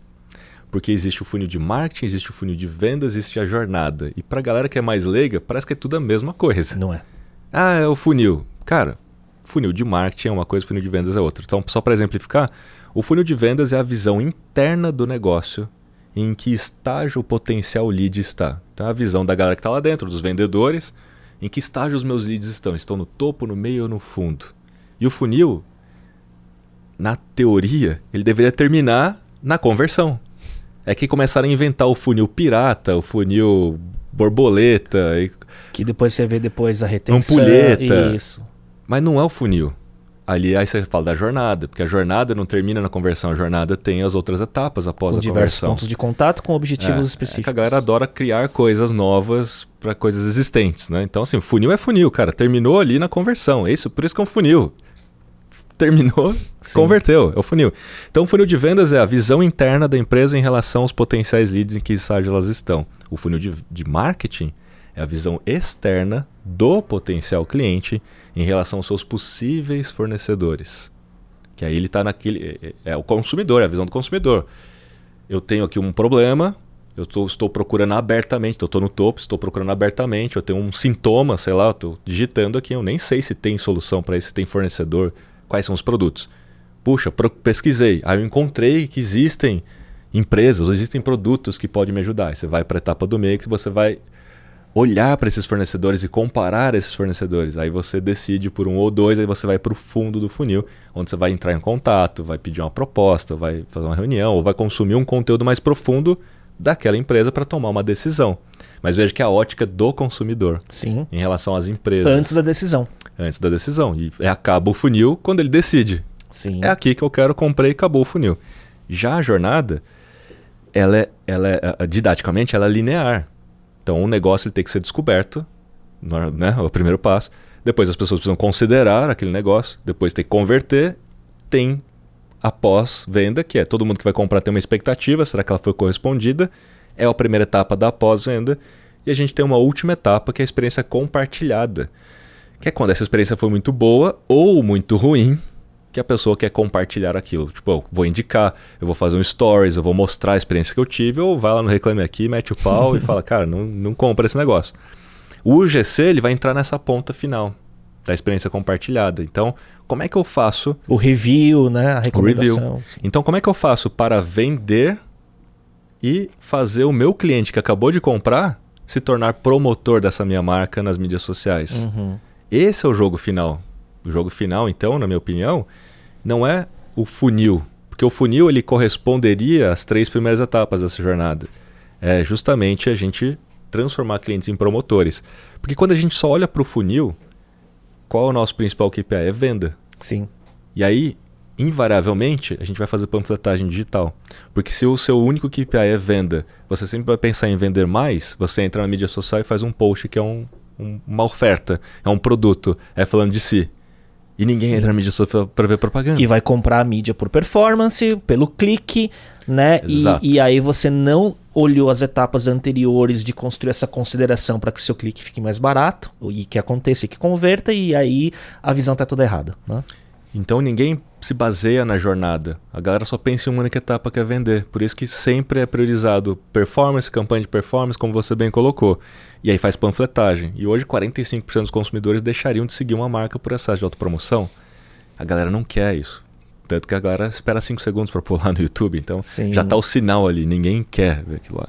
Então por isso que tem formas mais interessantes. Então quando a gente considera a jornada inteira e a gente começa a entender que o meu cliente tem que ser promotor isso tem pouco a ver com performance em si, isso tem muito a ver com a consideração desse cliente Sim. pela marca, ele, ele, a experiência acima de um produto e serviço. Então você tem que vender, se for vender alguma coisa, tem que vender a experiência. Sim. A experiência que você está provendo no atendimento. E aí eu cheguei a uma conclusão, um encantamento. Né? Aí eu cheguei a uma, uma conclusão muito legal. Que para mim, assim, eu mesmo mudei uma chave quando eu cheguei a essa conclusão. Eu falei, meu, o conteúdo faz parte da experiência da marca. E eu não, eu não tinha pensado nisso algum tempo atrás. O conteúdo faz parte da experiência de uma marca. O consumo do conteúdo, quando a pessoa tem um contato com o meu conteúdo, isso faz parte da minha marca, da construção de valor da marca. E eu fui, eu fui além. Para eu criar um conteúdo melhor, já que esse conteúdo faz parte da experiência, para eu criar um conteúdo melhor, será que se eu considerar esse conteúdo como meu primeiro serviço, ou meu primeiro produto, mesmo que eu esteja entregando de graça, é um sampling. Será que não vai mudar a forma de eu criar o conteúdo? Sabe aquela história assim? Você cria o conteúdo, você olha para ele e fala assim: será que alguém pagaria para ver esse post? Se a resposta for sim, você está indo no caminho certo de uhum. criar um bom ele, conteúdo. Ele entrega valor, né? Ele entrega valor, porque tá todo mundo tentando extrair valor antes de entregar valor. E não rola, na mídia social não rola. Eu estou ensinando, entretendo, né? Exatamente. Enfim. Então a jornada é entrega valor, entrega valor, se torna autoridade. As pessoas ficam gratas por tanto valor que você entregou, por aquele Reels, por aquele Shorts, aquele TikTok e tal. Ela fala: Meu Deus, muito obrigado porque você me ajudou. Sim. Reciprocidade. Começa a considerar muito mais você. E aí começa a te perguntar: Tá, mas você tem um curso, você tem uma mentoria, você tem um produto, você tem um serviço. Você percebe que as pessoas começam a querer comprar qualquer coisa Sim. de você. Porque Sim. você se tornou a principal referência, a autoridade para ela. E Isso é aí, é naturalmente, legal. o produto se vende. Exato. na hora da, daquela janela do momento de compra, né? Sim, e você está no topo da consideração dela. Na hora que ela precisar daquilo que você tem para vender, ela vai lembrar de você sim. muito mais do que do outro, principalmente se você conseguiu manter frequência e consistência nessa produção de conteúdo, fazendo parte da vida conectada das pessoas. Se as pessoas estão todos os dias nas mídias sociais, você também deveria, enquanto marca ou como creator, fazer parte da vida e, e, da vida conectada das pessoas. Então, quando me perguntam assim, quantos posts fazer por dia ou por semana? Cara, essa é a pior pergunta que tem. Porque a pergunta certa seria: quantas vezes eu tenho que aparecer para as mesmas pessoas para elas me considerarem e lembrarem de mim? E como é, e, e, essa frequência, essa quantidade vai estar tá ligado à sua estratégia do seu storytelling e tudo mais. Então, quantas necessárias para parar de pé o seu story, o que está contando. Isso. Né? Então a lógica. Se for 10, se for 5, não importa. Por né? isso que a história é. de fórmula, assim, não, faz 3 por dia, Sim. faz 3, não sei o quê. Não, gente, a pergunta tá errada. A pergunta é quantas vezes eu tenho que aparecer para a mesma pessoa para lembrar de mim e ela tem uma intenção de compra. Poxa, a meta chegou a essa conclusão, são dois por semana. Se eu aparecer duas vezes por semana para a mesma pessoa, eu aumento 95% de chance dela lembrar de mim e a intenção de compra sobe junto.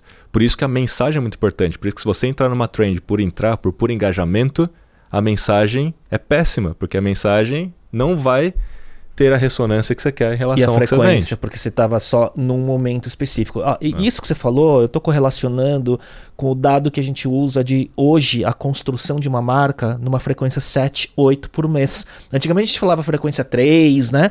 E hoje 7, 8 é essa, duas por semana, em média, se você normalizar sim, a média. Sim, sim. Né? Mas tem um ponto importante que a própria, o próprio estudo científico que a Meta fez, junto com a Nielsen, inclusive, dois por semana. Não adianta você fazer um, um e acumular para fechar o, o, mês nas duas últimas semanas. Não funciona da mesma forma. No tanto que no, no Brilliant Basics 3.0, que é o material educativo que a Meta lançou a última versão, eles apontam a frequência é o fator principal para vender mais e ter retorno sobre investimento em, em mídia, o ROAS, em ad spend. É o fator principal antes de mudar posicionamento antes de mudar o target, antes de mudar qualquer outra coisa na campanha. Você tem que primeiro frequência. atingir a frequência. Porque a galera muda posicionamento. Ah, não está performando. Aí muda posicionamento, muda criativo, formato. muda formato, muda, vai lá na segmentação, altera a segmentação. Mas nem tinha atingido a frequência mínima ideal por Sim. semana ainda. Entendeu? Legal isso. Eu vejo alguns é, gestores de marca é, ficando com fadiga da mensagem ou de, ou de posicionamento é, de marca, criativo e tudo mais. Mas por quê? Porque a pessoa está lá vendo, porque quem, quem aprova, quem decide do lado de um anunciante, né, tá olhando para aquilo toda hora, né? E aí a pessoa se cansa antes de atingir o objetivo perante o seu consumidor, potencial consumidor final. É, né? é que o fato é que você não atingiu inúmeras vezes aquela pessoa. Exato. Você tá vendo inúmeras vezes, mas a pessoa não. Você pessoa, fadigou antes da a do, pessoa do viu target. uma vez no mês, cara. Exato. Isso não é suficiente. Mas tem um ponto quando a gente está falando de conteúdo no orgânico. Porque uma coisa é dentro da mídia paga, você controla essa frequência, você isso. controla os criativos que aparecem. No orgânico, você está fazendo conteúdos diferentes e, e, é isso que é o bom. Então a pessoa ela vai consumindo conteúdo, vai consumindo conteúdo, outro, outro, outro, e vai entendendo o que você sabe de diversos ângulos Sim. e vai te considerando cada vez mais como autoridade por conta desses conteúdos ao longo desse processo. E tem como você calcular a frequência que você tem hoje no orgânico, por exemplo, no Instagram, só para você ter uma noção. Qual é a frequência que você está fazendo hoje no Sim. seu Instagram no orgânico? Você entra lá no painel analítico do próprio Instagram, vai lá em contas alcançadas, lá dentro você acha o impressões, número de impressões. Ao dividir o número de impressões por contas alcançadas, nos últimos sete dias, então você filtra para os últimos sete dias, você encontra a frequência de vezes que você apareceu para aquelas pessoas alcançadas naquela semana. E esse número tem que ser então no mínimo dois. Sim. Se você só quer viver no orgânico, tem Boa. que ser no mínimo dois. Então, se você quer saber quantos posts fazer, olha para esse cálculo e já vê. Se estiver abaixo de dois, tem que aumentar o número de posts. Quer dizer, você pode ter mais de dois posts na semana para atingir a frequência por conta da distribuição do seu conteúdo. Para você aumentar a chance de aparecer para a mesma pessoa. É, essencialmente, você vai ter que fazer mais do que dois. Né? Exato. Né? E é muito interessante porque eu fiz esse teste, eu fiz esse, esse cálculo junto com grandes influenciadores já no mercado, que a gente trocando ideia e tal, fui falando sobre esse assunto, eles fizeram o cálculo na hora. Então, de Wendel Carvalho, de Joel J, de Bruno Perini, Malu Perini, todos eles fizeram o cálculo que cada um deu um número e eu fui explicando a lógica para cada um e casou. Então, no caso do Joel, tinha dado um pouco abaixo de 2. No caso, deu 1.4. Aí ele falou, o que, que eu estou fazendo de errado, Kiso? Aí eu falei, só tem duas hipóteses. Ou você está fazendo pouco post, que não é o caso, porque eu sei que você está fazendo post todo dia, ou você só está fazendo Reels. Por quê? Porque alguém falou que era a bola da vez Reels isso ano passado, né? Sim. Porque era a bola da vez Reels, então você deve estar tá fazendo muito Reels, porque o Reels originalmente foi concebido para entregar o seu conteúdo para quem não te segue. Então você está alcançando muita gente uma vez só, o que diminui a frequência. Porque você não está falando com elas muitas Quer vezes. Quer dizer, então o desafio dele era de aumentar o mix de formatos. O mix de formatos. Foi uhum. esse que eu uhum. falei para ele. Na hora que eu falei isso, ele falou: puta, eu sei onde eu tô errando, porque ele só estou fazendo Reels nesse momento. Aí voltou a fazer os outros formatos, de carrossel, de etc, etc. Inclusive Stories. Stories aumenta a frequência Sim. também. E aí eu vamos, vamos pro caso da Malu. Aí a Malu já deu. Uh, depois tem que assistir o episódio dos sócios, lá fica a dica. Mas eu não lembro exatamente o número, mas vou, vou chutar aqui o número que foi um número alto. Por exemplo, 18, Caramba. 20. Aí eu falei, tem, tem algumas hipóteses. Uma delas, você faz muito stories. E a turma assiste muito seus stories. Ela, aí o Bruno, é, a Malu, cara, stories, a galera é impressionante. Ela faz muitos stories e todo mundo assiste muitos stories. Ela é mais fraca no feed, mas ela é muito forte nos stories. Portanto, alta frequência para a mesma base. Exatamente. Eu hum. falei, Malu, você está sendo muito eficaz em falar com quem já te segue, aumentando muito a frequência, mas você não precisaria ter uma frequência tão alta assim. O que significa que você poderia estar tá fazendo outros formatos. Para gerar descoberta. Aumentando o número uhum. de gente que está te descobrindo, aumentando a sua base de seguidores e equilibrando essa frequência. E aí ela, pô, é verdade, é isso, é isso que está acontecendo. Então veja, é lógica. Não existe mágica, existe lógica. Ó, e daqui a pouco, fiquem aqui até o final, porque a gente vai falar sobre essa questão dessas essas mentorias aí, Boa. né? Que, que é, é, se um grande creator, né, tá usando, né, do o Pedro Alvim que brincava do dataquizo, né, para aprender como melhorar a sua produção de conteúdo, não é melhorar a produção do conteúdo, mas ser mais eficiente Sim. estrategicamente, né? Acho que isso é muito, muito, muito interessante. Tem uma outra coisa que você tá, a gente estava falando sobre topo de funil é, ou descoberta do ponto de vista orgânico. E aí, quando a gente vai principalmente para marcas e tudo mais, a gente sabe que muito da descoberta através da mídia paga. Né? E quando a gente fala de mídia paga no ambiente digital, né, a gente tem os, os dois grandes players, né, que é Google Ads e Meta Ads, né, Meta, Facebook, Instagram. TikTok Ads tem crescido muito também é, em, em, no percentual de investimento das marcas, né? Mas está muito nesse bolo, né? O que, você acha? O que, que você tem aprendido sobre mídia paga e que te chamou a atenção? O que, que você está vendo como tendências? Ó, dentro da mídia paga, todas essas plataformas que você citou, estão incorporando inteligência artificial para posicionamento automático, para que eles tomem conta daquilo que é melhor ser feito. E eles têm feito um esforço muito grande em provar que é melhor você deixar que eles tomem as decisões do que você do, ficar do manualmente lá e tal, tal, tal. Então, é, isso é o que eu vi mais de novidade. Mas é uma caixa preta, então você não sabe exatamente onde que o seu anúncio está aparecendo. Aí você olha a performance e fala, não, realmente o custo de aquisição está menor, tá, tá, aí você vai vendo que o resultado está melhor. Mas tem uma curva de aprendizado, então tem que acreditar, tem que ter um pouco de fé. Sabe aquela história? Tem que ter um pouco de fé. Você tem que deixar rodando, porque senão ele não aprende, senão ele não testa, ele mesmo precisa testar um tempo para o aprendizado de máquina começar a performar. Exato. Então tem que ter um pouco de fé nessa estrutura. E esse pouco de fé, no caso da meta, é mínimo duas semanas para o aprendizado acontecer. E para a galera que é ansiosa, é tipo um dia já tá tentando mudar as coisas. Né? Exato. Né? Então, assim, esse é o ponto do, do, do, de inflexão aqui, né? Caramba, eu vou colocar um dinheiro, mas eu preciso deixar lá rodando, mesmo que o, os números não mostrem que tá bom. Pô, o custo por lead tá alto, o clique tá alto, e aí você tende a querer pausar o negócio. Mas se você começar a olhar mais para o longo prazo, deixa rodando, porque essa curva começa a descer, e aí na média isso vai equalizando e tende a ficar melhor. Uhum. Esse é o aprendizado que a gente está tendo na MLabs, eh, nos meus próprios negócios que eu tenho testado isso. Né? E por isso que não dá para ficar fazendo campanha de curto prazo. Assim, campanha que eu digo assim, ah, cria uma campanha amanhã aí, que é só amanhã. Pra galera comprar amanhã e, e encerra a campanha Nem amanhã. começou a aprender o algoritmo. Você cria a campanha amanhã e já termina amanhã.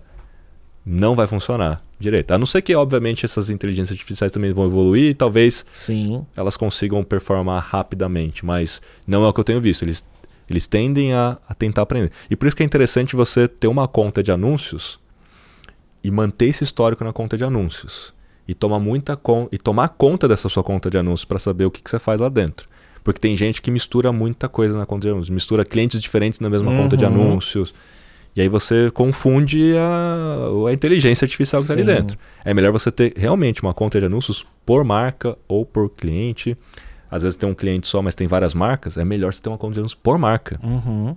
A gente estava falando de indústria farmacêutica ou indústria de, de alimento, que tem várias marcas, é melhor Sim. ter uma conta de anúncios por marca. Então você pode estar tá tendo uma eficiência em alguns KPIs, por exemplo, de CPM, ou de CPV, ou de CPC, dependendo do objetivo da campanha, mas você não está entregando para o target. Exato. Você está com um público muito amplo às vezes. Né? E público muito amplo barateia muitos indicadores, mas não converte no final. E, e um outro aprendizado também importante dentro dessa, dessa temática é a gente bater a frequência, mas a gente bater também a taxa de penetração do seu público-alvo potencial. Quando a gente cria um negócio, a gente sempre tende a colocar no plano de negócios o tamanho do mercado, o TAM, o TAM. Sim. E a maioria dos empreendedores de primeira viagem, principalmente, colocam o TAM do mundo, né? Sim. Não, todo mundo pode ser meu cliente, todo mundo pode E eu posso chegar a 10% desse TAM e aí eu sou plano de negócio vou levantar dinheiro. É, se eu vender para 1%, Isso. é a mesma, a mesma história é. de sempre. O problema é ter que ter muito dinheiro para alcançar o TAM que você dimensionou, que é o Brasil todo. Você tem que fazer recortes. E esses recortes tá em cima daquela ideia de você encontrar o fit de mercado. Então, puxa, não é para todo mundo. Você até pode ter um produto que sirva para todo mundo, mas não é todo mundo que vai ter um fit imediato, Exato. que vai ter aquela dor assim, realmente isso é para mim e tal, eu pagaria por isso e vou ficar e vou recomprar. Então esse recorte pelo fit é o primeiro recorte importante. O segundo recorte importante é o ICP. Só que o ICP, no meu aprendizado e na conclusão que eu estou chegando, é que tem a, os conceitos, tem as teorias. Então você tem público-alvo, persona e ICP. Veja okay. que, que há muita confusão nessas três coisas. Porque. Uhum. Ah, público-alvo é... é... o TAM, né? É o maior. É, quem é o seu público-alvo? Uhum. Quem é a sua persona? Parece que é tudo a mesma coisa uhum. quando a gente conversa com as pessoas.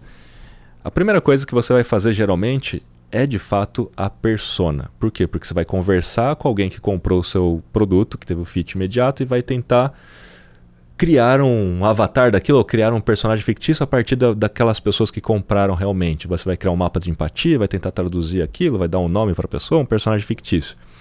Só que aquele personagem fictício, ele não é escalável. Porque se você fizer um, uma persona realmente com base em quem comprou, você vai ter tanta característica e tanta variável particular. Fala, caramba, eu não vou encontrar tanta Sim. gente igual assim. Então você extrapola isso para o tal do público-alvo. Então, assim, o público-alvo significa que você quer escalar o negócio, então você tem que abrir mão de algumas variáveis muito particulares e colocar as variáveis um pouco mais amplas, de idade, de interesses e tudo, então você vai achar esse público-alvo maior.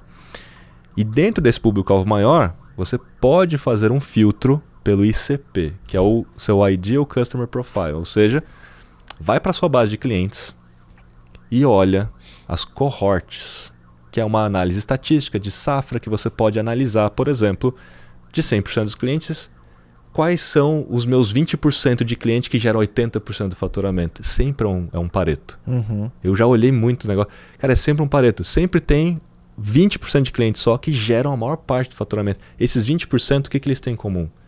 Esse é o seu perfil de cliente ideal.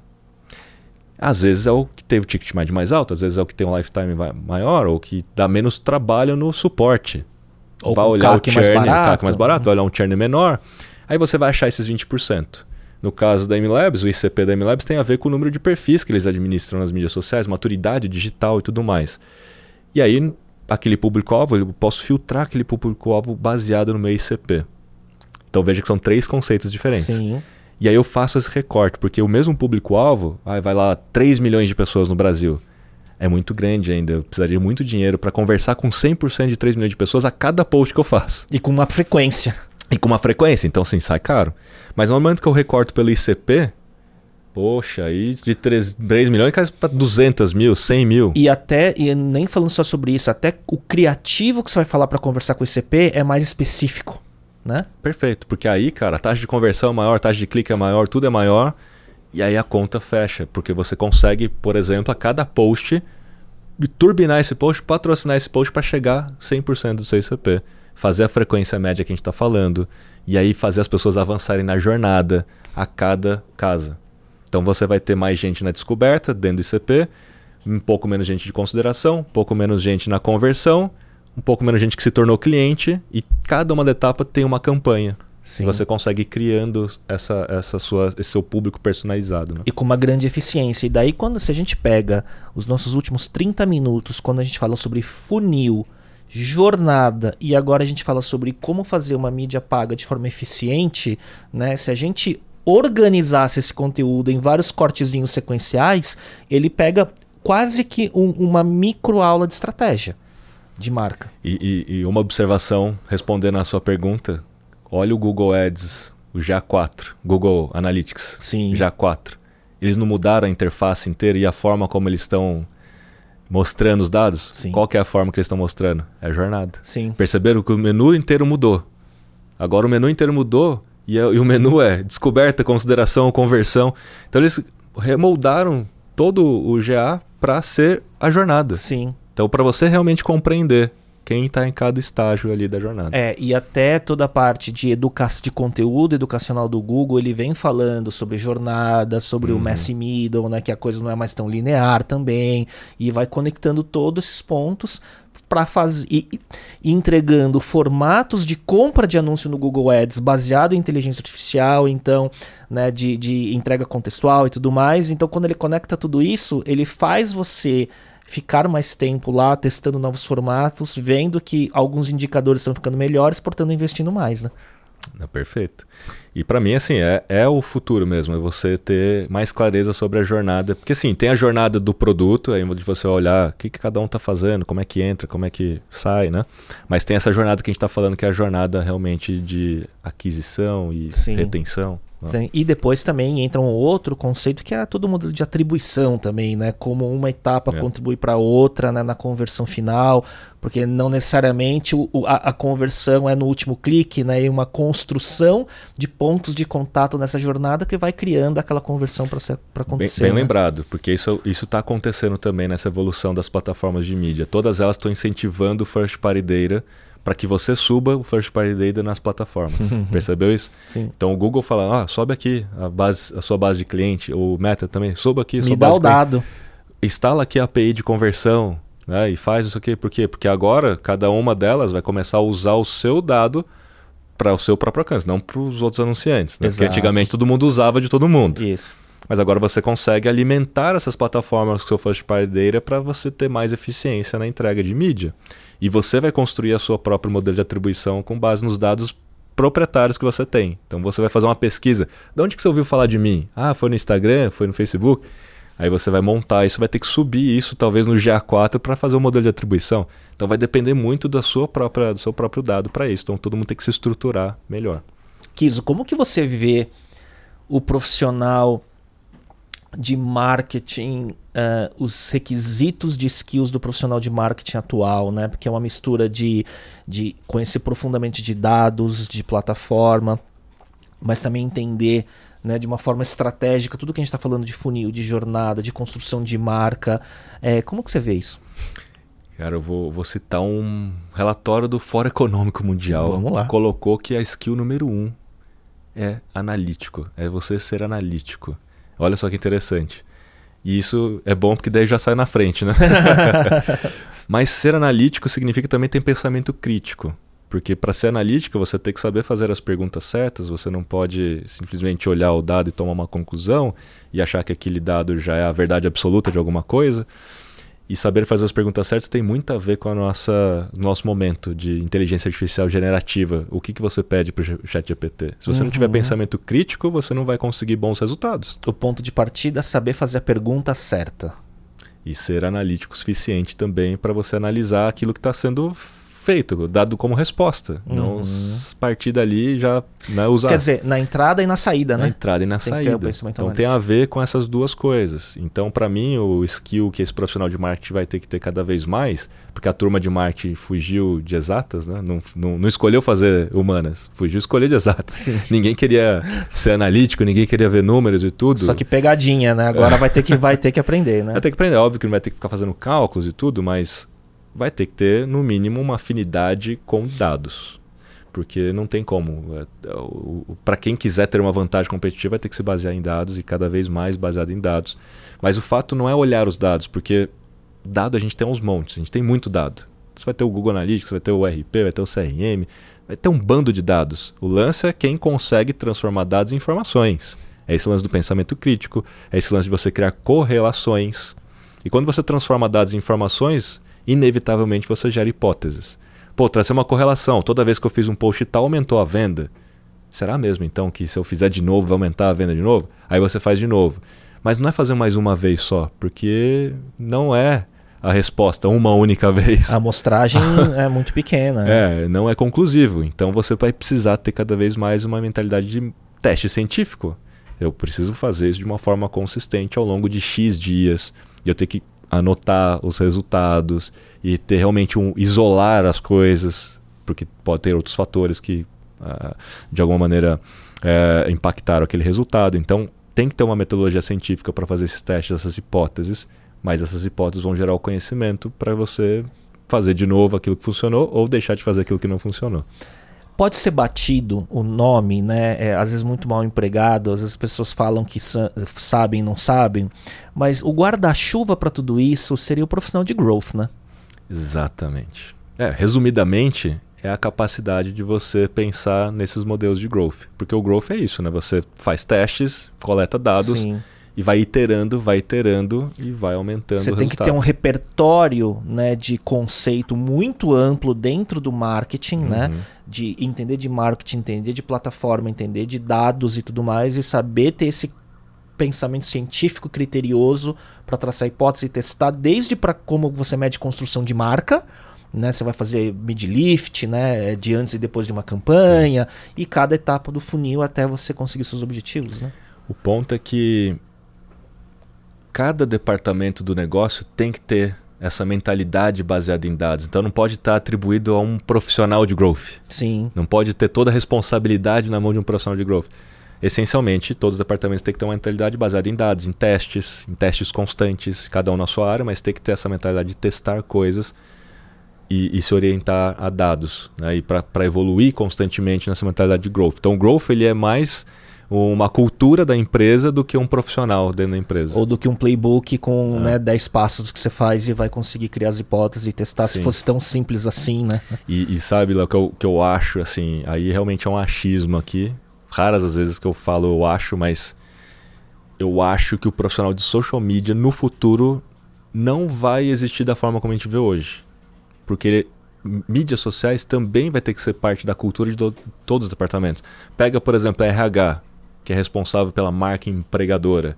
Dentro do RH você vai ter que ter gente que vai estar tá fazendo conteúdo, vai fazer post, vai fazer ações nas mídias sociais, uhum. vai entender o seu funcionário como um influenciador, vai treinar funcionário para criar conteúdo.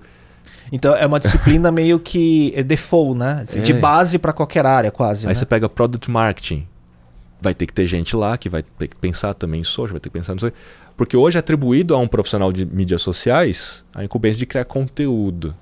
Mas esse profissional ele hoje é pouco estratégico para o negócio. Uhum. Ele não entende negócio. Ele é tático. Ele não entende. Então, assim, geralmente vai ter que vir alguém que é mais estratégico, então não sei o quê. Mas eu olhando até para os dados, a gente fez uma pesquisa recente até da, da, da MLab, não soltamos ainda no mercado, é o panorama das mídias sociais no Brasil. É a maior pesquisa do Brasil feita até, até então na história. Quando vai sair? É, deve sair agora, final de novembro. Olha só, boa. Então, assim, foram milhares de pessoas respondendo, então é uma pesquisa que muita gente participou e respondeu. E, e, e, de fato, assim, é uma, é uma atividade, vai ser uma atividade muito mais do que uma profissão.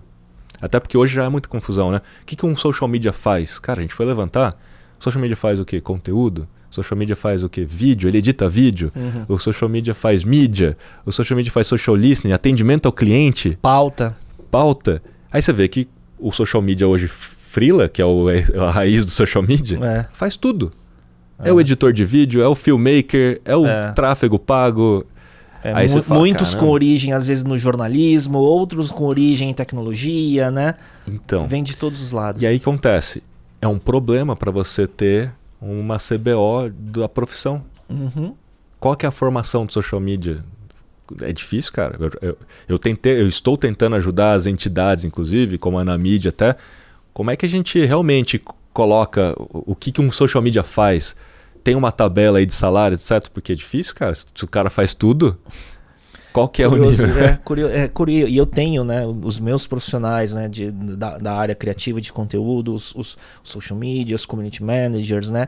E, e, e, a própria descrição do job description ela é complexa. Então, porque para cada atividade do social media hoje existe uma profissão correspondente. Exato. Pô, tem o editor de vídeo, tem o criador de conteúdo, você tem o tráfego pago, o analista de mídia, você tem o community manager. O community manager é outra atividade, é. uma outra atividade. É. Então, assim, você tem profissionais para cada uma das atividades que hoje o social media faz. Então, meu amigo, não existe o social media. Na verdade, ele está acumulando cargos Exato. de todas as áreas. Curioso isso, né? Porque quando se para para pensar, a, a disciplina ela ficou tão ampla né, que é difícil você categorizar, criar, né, é, é, entender a formação profissional e, e, parece que ele vai virando cada vez mais um skill do que uma profissão, né, porque ela tem que é premiar isso. outros é departamentos, né? É isso. Muito bom. E quem sacar isso antes vai tornar é, essa atividade social media, essa skill mais estratégica para o negócio. Sim. Tende a dar mais certo nas mídias sociais do que você estar tá na mão de um freela de social media.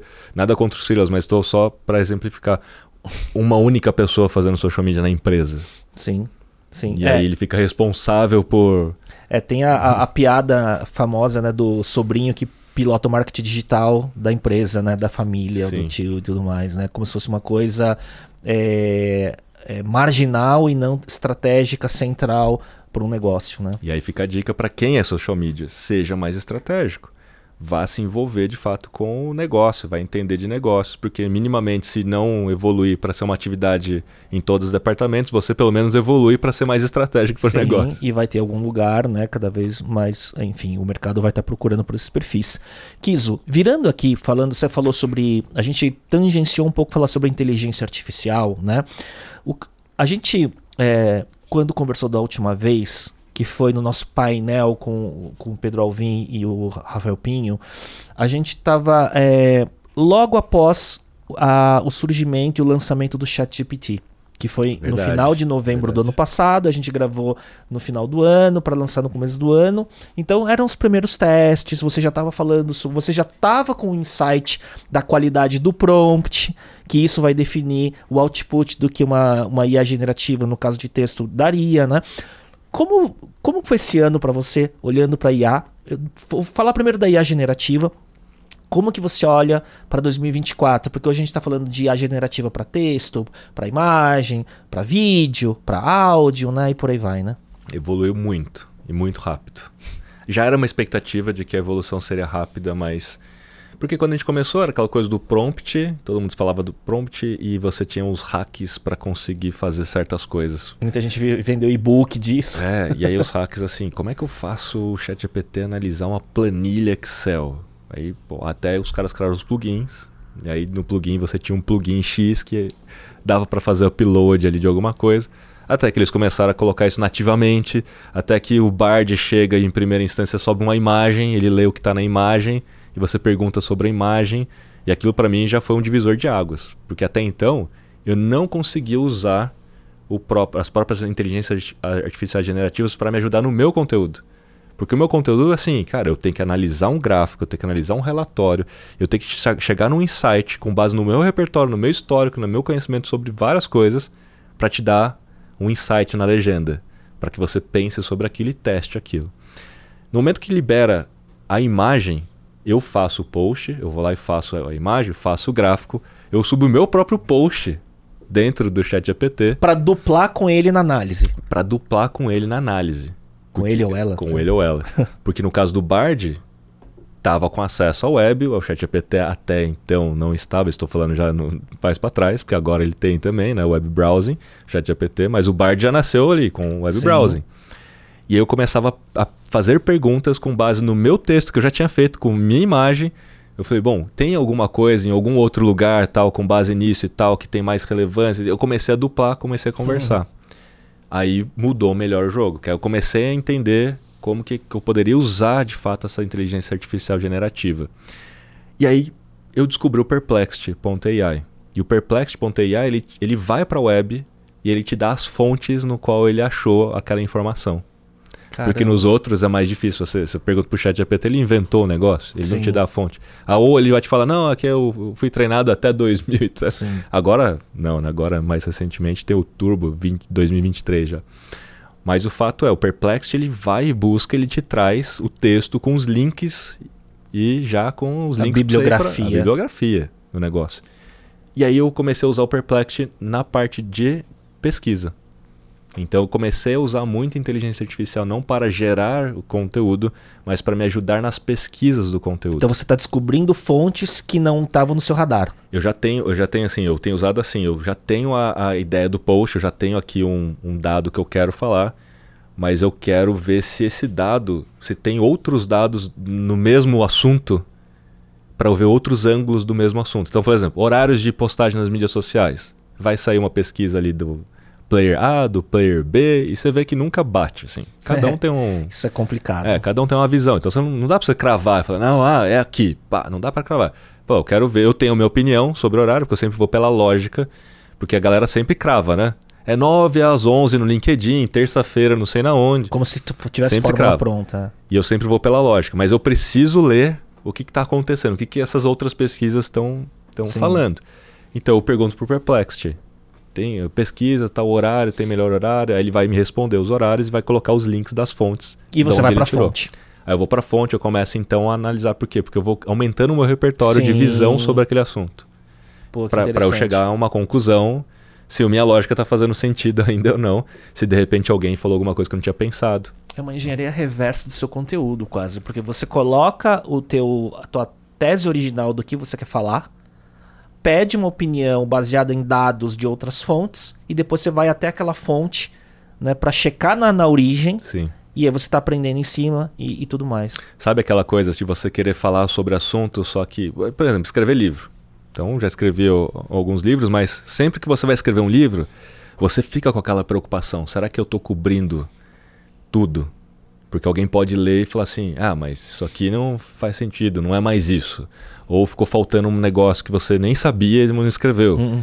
E a preocupação do autor é: eu tenho que ler todos os livros do mundo sobre esse assunto para eu ter a certeza de que eu estou escrevendo alguma coisa Sim. e não está faltando nada aquela coisa assim, eu não, eu não posso ser questionado, eu não posso ser pego na curva. Ou, ser, ou ficar datado rapidamente. Ficar datado. Né? Então, o autor fica com essa preocupação. É foda, cara. Fica, você fala assim, cara, será que eu tô cobrindo tudo? Será que eu li tudo sobre esse assunto?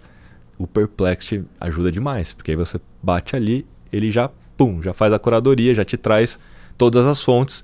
Cara, você gasta muito menos tempo né, nessa curadoria, nesse, nessa busca. E na leitura, principalmente, porque você pode pegar os papers gigantescos, resume para mim, coloca os principais pontos nisso aqui que eu estou querendo escrever. Então ele vai pegar só aquele foco naquele assunto que você está querendo e vai te resumir. Então, assim, aí para mim mudou o jogo.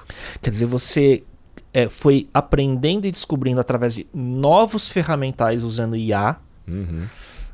como você é, turbinar a tua produtividade na produção do conteúdo, deixando cada vez mais preciso né, e com um repertório maior. Sim. E isso isso é um playbook muito legal para qualquer um, qualquer autoridade, pessoa que é autoridade em qualquer segmento, não é? É, principalmente para a parte de busca e, e, pesquisa, porque a galera tem muito tentado usar para criação de conteúdo automática Exato. e menos esforço, aí fica tudo meio pasteurizado aquela saída fazendo imagens no Mid Journey ou no próprio ChatGPT que usando dali.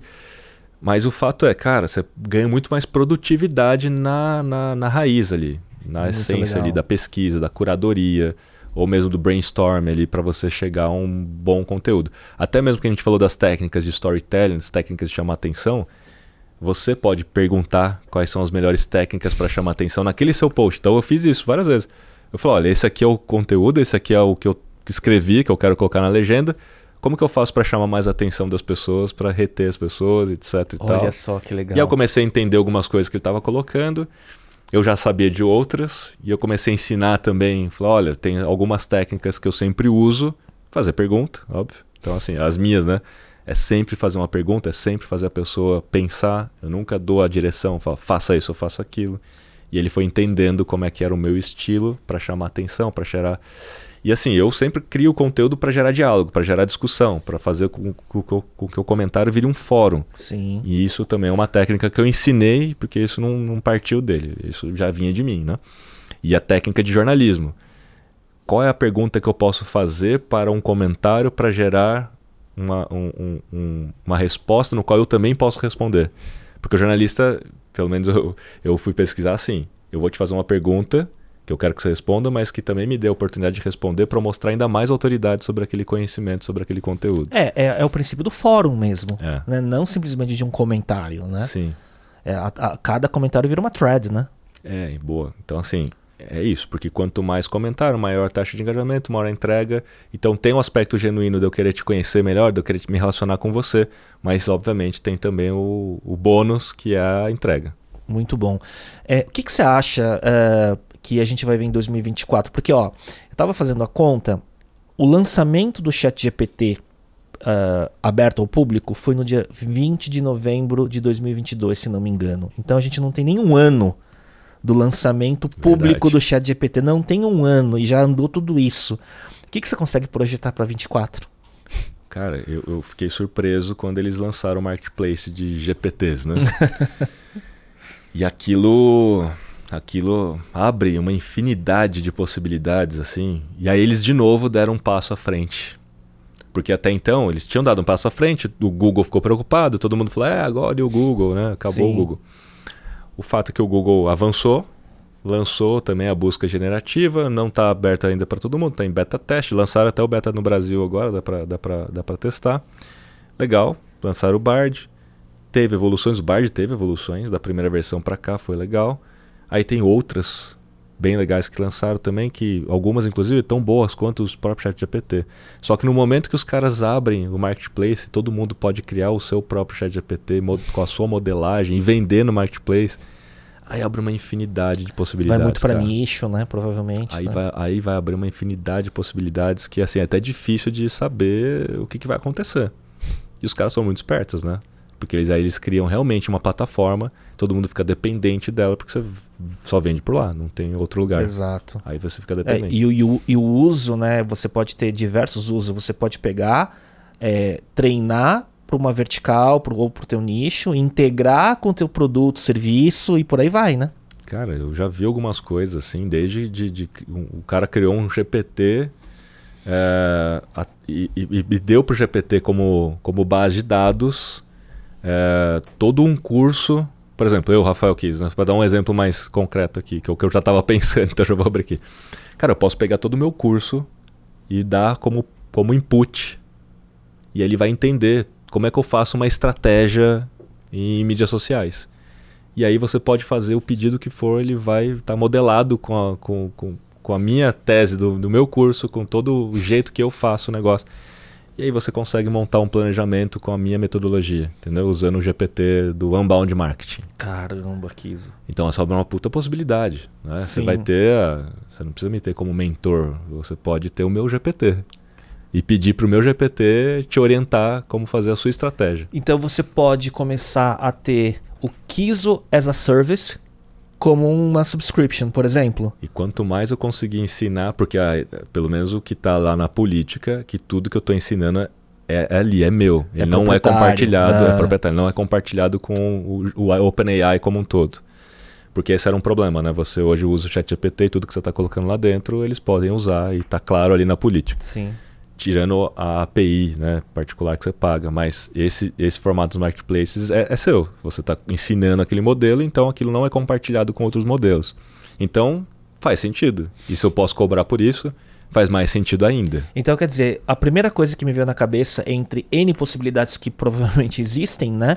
É a escalabilidade de todo mundo que é autoridade em alguma coisa. Porque você começa, os mentores e tudo Sim. mais, que estão limitados no um a um, e aí você tem que cobrar o high ticket por isso, você consegue criar escala né, num outro nível de precificação, é outro produto, né? E, e sabe o que é legal? Você pega tipo grandes diretores de cinema, Steven Spielberg. Um dia ele não vai estar, não vai estar mais entre nós, mas ele pode continuar direcionando roteiros de filmes. Caramba. né? Então veja, infinitas possibilidades, cara. Dá pra fazer muita coisa a partir do momento que você coloca a sua mente ali dentro do GPT. É coisa do Transcendence, né? Lembra do Sim, sim, Transcendence? sim. E aí, assim, aí uma- mais uma curiosidade minha, né? É, eu conversei com a Marta, né, Gabriel, recentemente. é, o episódio ainda nem lançou. Claro, quando esse episódio lançar já vai ter sido lançado. É, e daí dá pra esticar esse assunto AI. Eu não vou ir tão longe, mas para outros assuntos que beiram o filosófico, o ético, o mercado de trabalho e tudo mais, né? De fato, né, é, falando em mercado de trabalho especificamente, a gente vai ter o impacto em não muito tempo, né, em algumas posições de conhecimento, né, Kiso? Vai, vai. E tem pesquisas já que mostram que sim, muita gente vai perder o seu emprego, ao mesmo tempo que muitos novos novas posições vão surgir. Sempre foi assim na história sim. inteira. Mas leva um tempo. Né? Então, assim, você tem um gap ali inicial para depois a coisa se adaptar. Então, é inevitável. Mas eu acho que dessa vez vai ser mais impactante, na Sim. minha opinião, do que em, outras, em outros grandes momentos da história. Porque está sendo muito rápido, Léo. É, a gente não percebe. Quer dizer, acho que todo mundo está percebendo. Tem, tem gente que ainda não, não, não, se ligou, mas, cara, a evolução que a gente teve em menos de um ano. Eu já, eu já tô assustado. Já falei, cara, o fato de eu poder colocar a minha mente, a minha modelagem lá dentro, já diz muita coisa. Exato. Cara, eu, em tese eu não precisaria estar aqui mais, então. não, todo mundo tem que é, pensar então, a respeito, né? Exatamente. É. Aí, aí vai de você sair na frente e modelar você mesmo Antes que... Antes que alguém faça isso por você.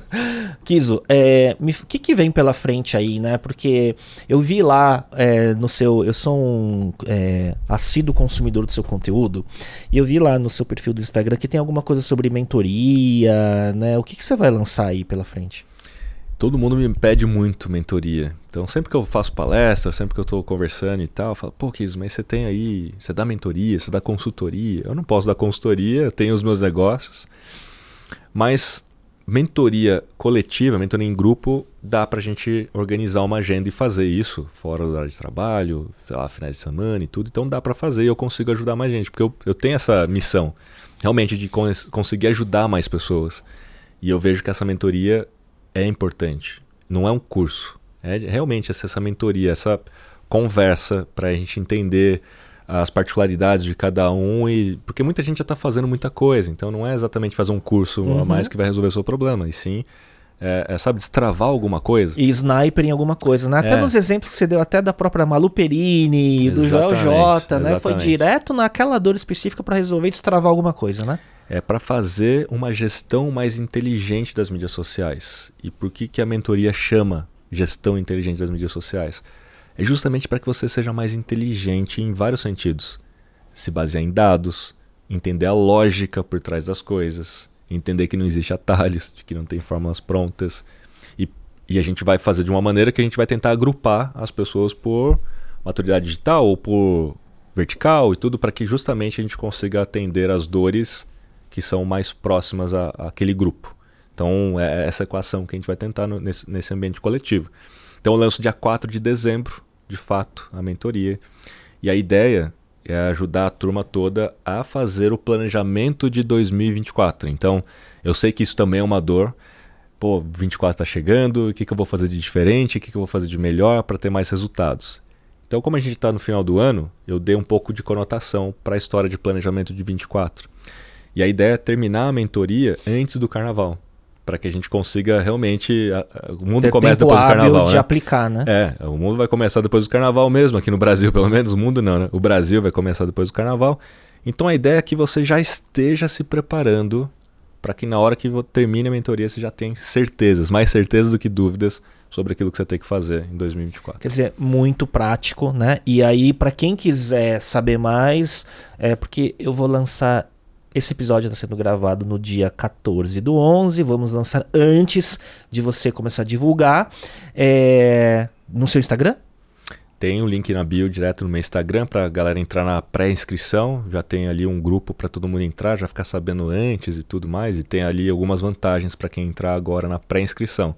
E a gente vai avaliar também todo mundo, né? Porque não dá para colocar todo mundo que quiser, porque a gente tem que nivelar, a gente ah, tem que ah, fazer legal. essa curadoria.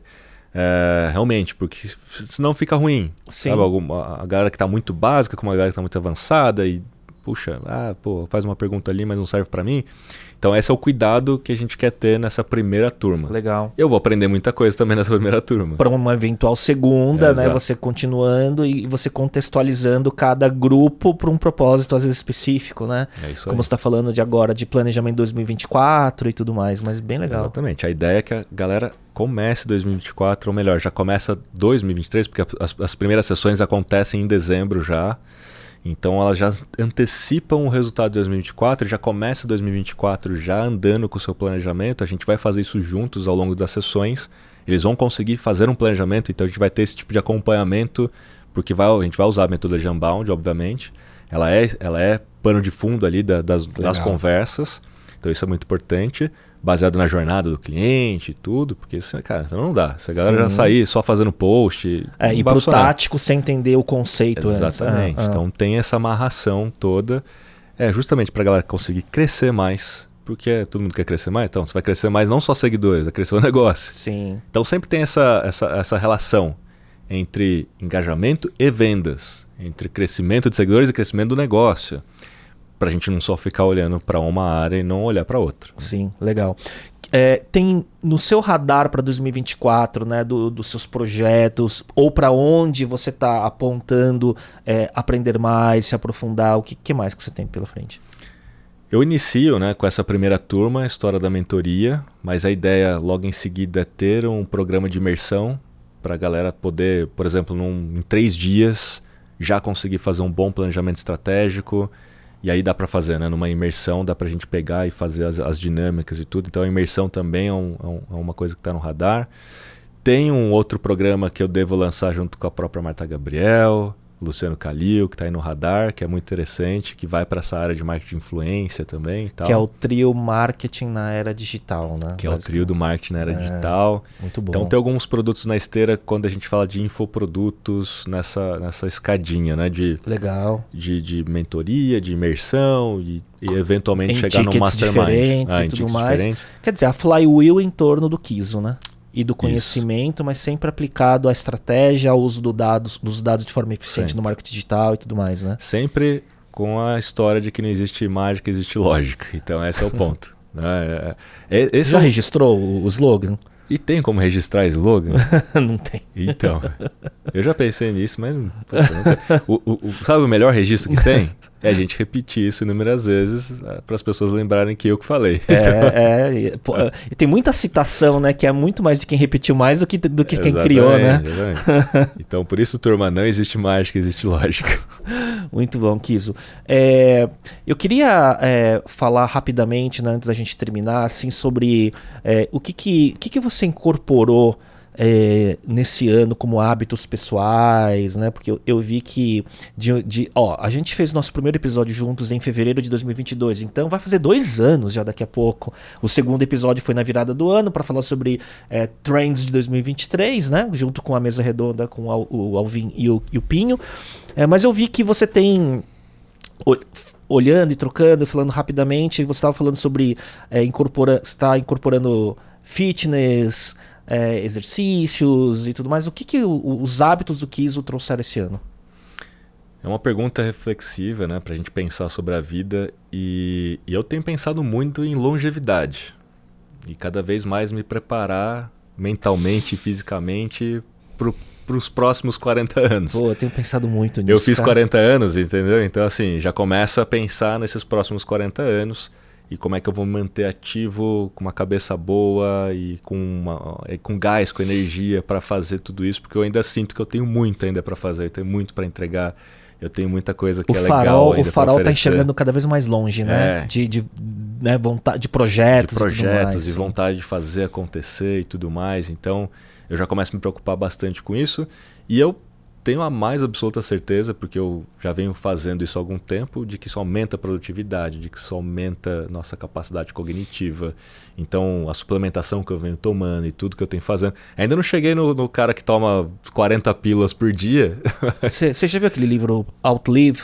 É, então. Do, então, do eu, Peter Attia. Eu comprei o hardcover, né? É, é uma bíblia gigante. Né? Eu vi, cara, o, o, o, o seriado dele na verdade, não é dele, mas é o seriado que chama Sem Limites, dele com Chris Hemsworth. Ah. Eles criaram um, um, um, documentário do Net Geo que está no Disney Plus, chama Sem Limites. É com Chris Hemsworth, ele é o, o Thor. O, o Thor, ele é o principal. E cada episódio é um documentário de longevidade, cada episódio é uma técnica para aumentar a longevidade. Então tem, tem desde jejum intermitente, aquele lance de entrar na banheira de gelo, é, e tem várias, tem várias. Até você exercitar músculos do seu corpo que você nunca exercitou. E o episódio final é uma simulação de você já com 80, 85 anos. Então eles colocam uma roupa nele e tal, com o peso e tudo, para ter mais dificuldade de mobilidade, para ele realmente sentir na pele como é que seria. Que legal. Aí ele convive num asilo junto com outros, uh, uh, outros aposentados e tudo mais, para ele realmente ver como é que são as outras pessoas e, e começar a projetar como é que é difícil realmente lá na frente. Mas é muito legal porque cada técnica você pode aplicar hoje.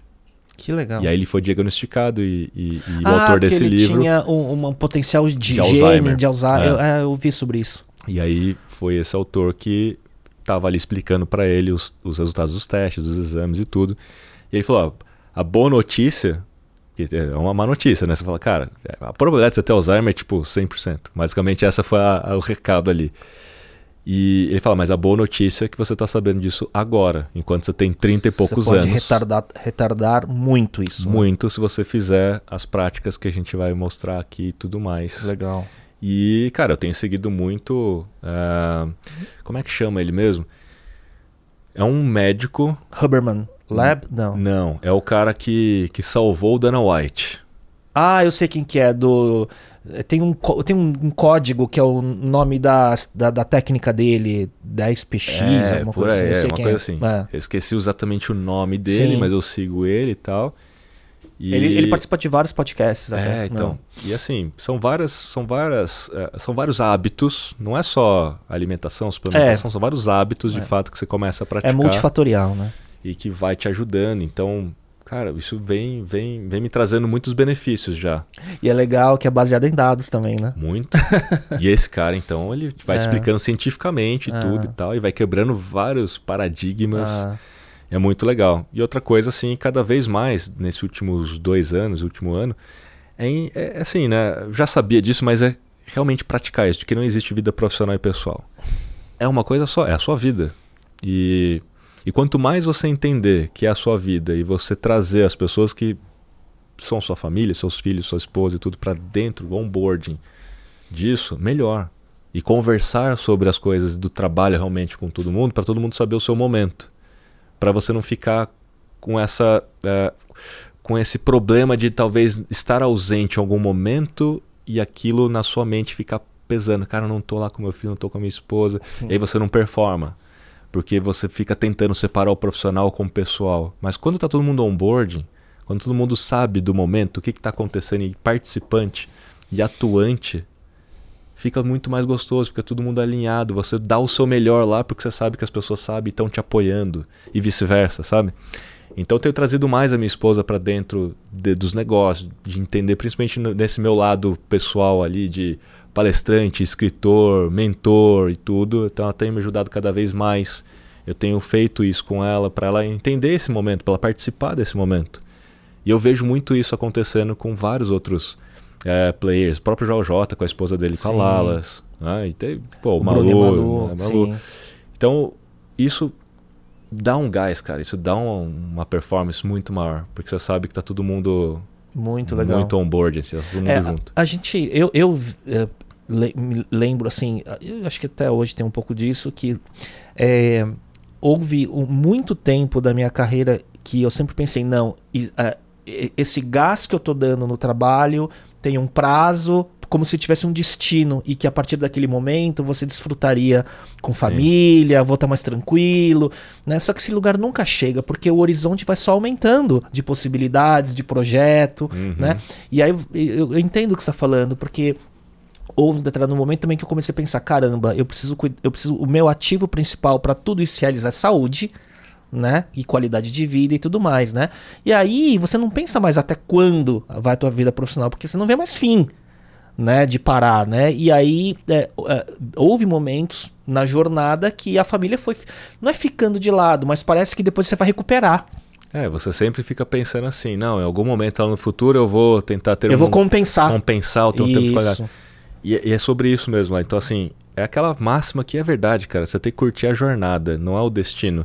E aí eu comecei a trazer mais ela para dentro, os filhos também. Então, pô, vou fazer uma palestra em lugar, ela vai junto. Uhum. Ela vai assistir minha palestra, ela vai participar e ela vai saber da proposta, ela vai saber do que está acontecendo. Meu filho também, eu explico para ele, ó, oh, amanhã eu vou no evento, lá não sei na onde, esse evento vai acontecer tal coisa e tal. Aí ele me pergunta, ele me manda o WhatsApp.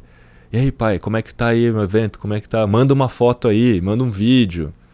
Isso é muito legal, porque as pessoas estão ali participantes, sabendo que o que está fazendo isso. e tudo mais. Isso, cara, dá uma outra. Muito legal. Dá um outro gás. Eu, eu tenho visto isso em outros lugares, por exemplo, né, eu tava vendo lá, sei lá, no RD Summit, o Eric também com família. Quando eu conversei, entrevistei o Tubino, que é o CEO né, e vice-presidente da TOTUS.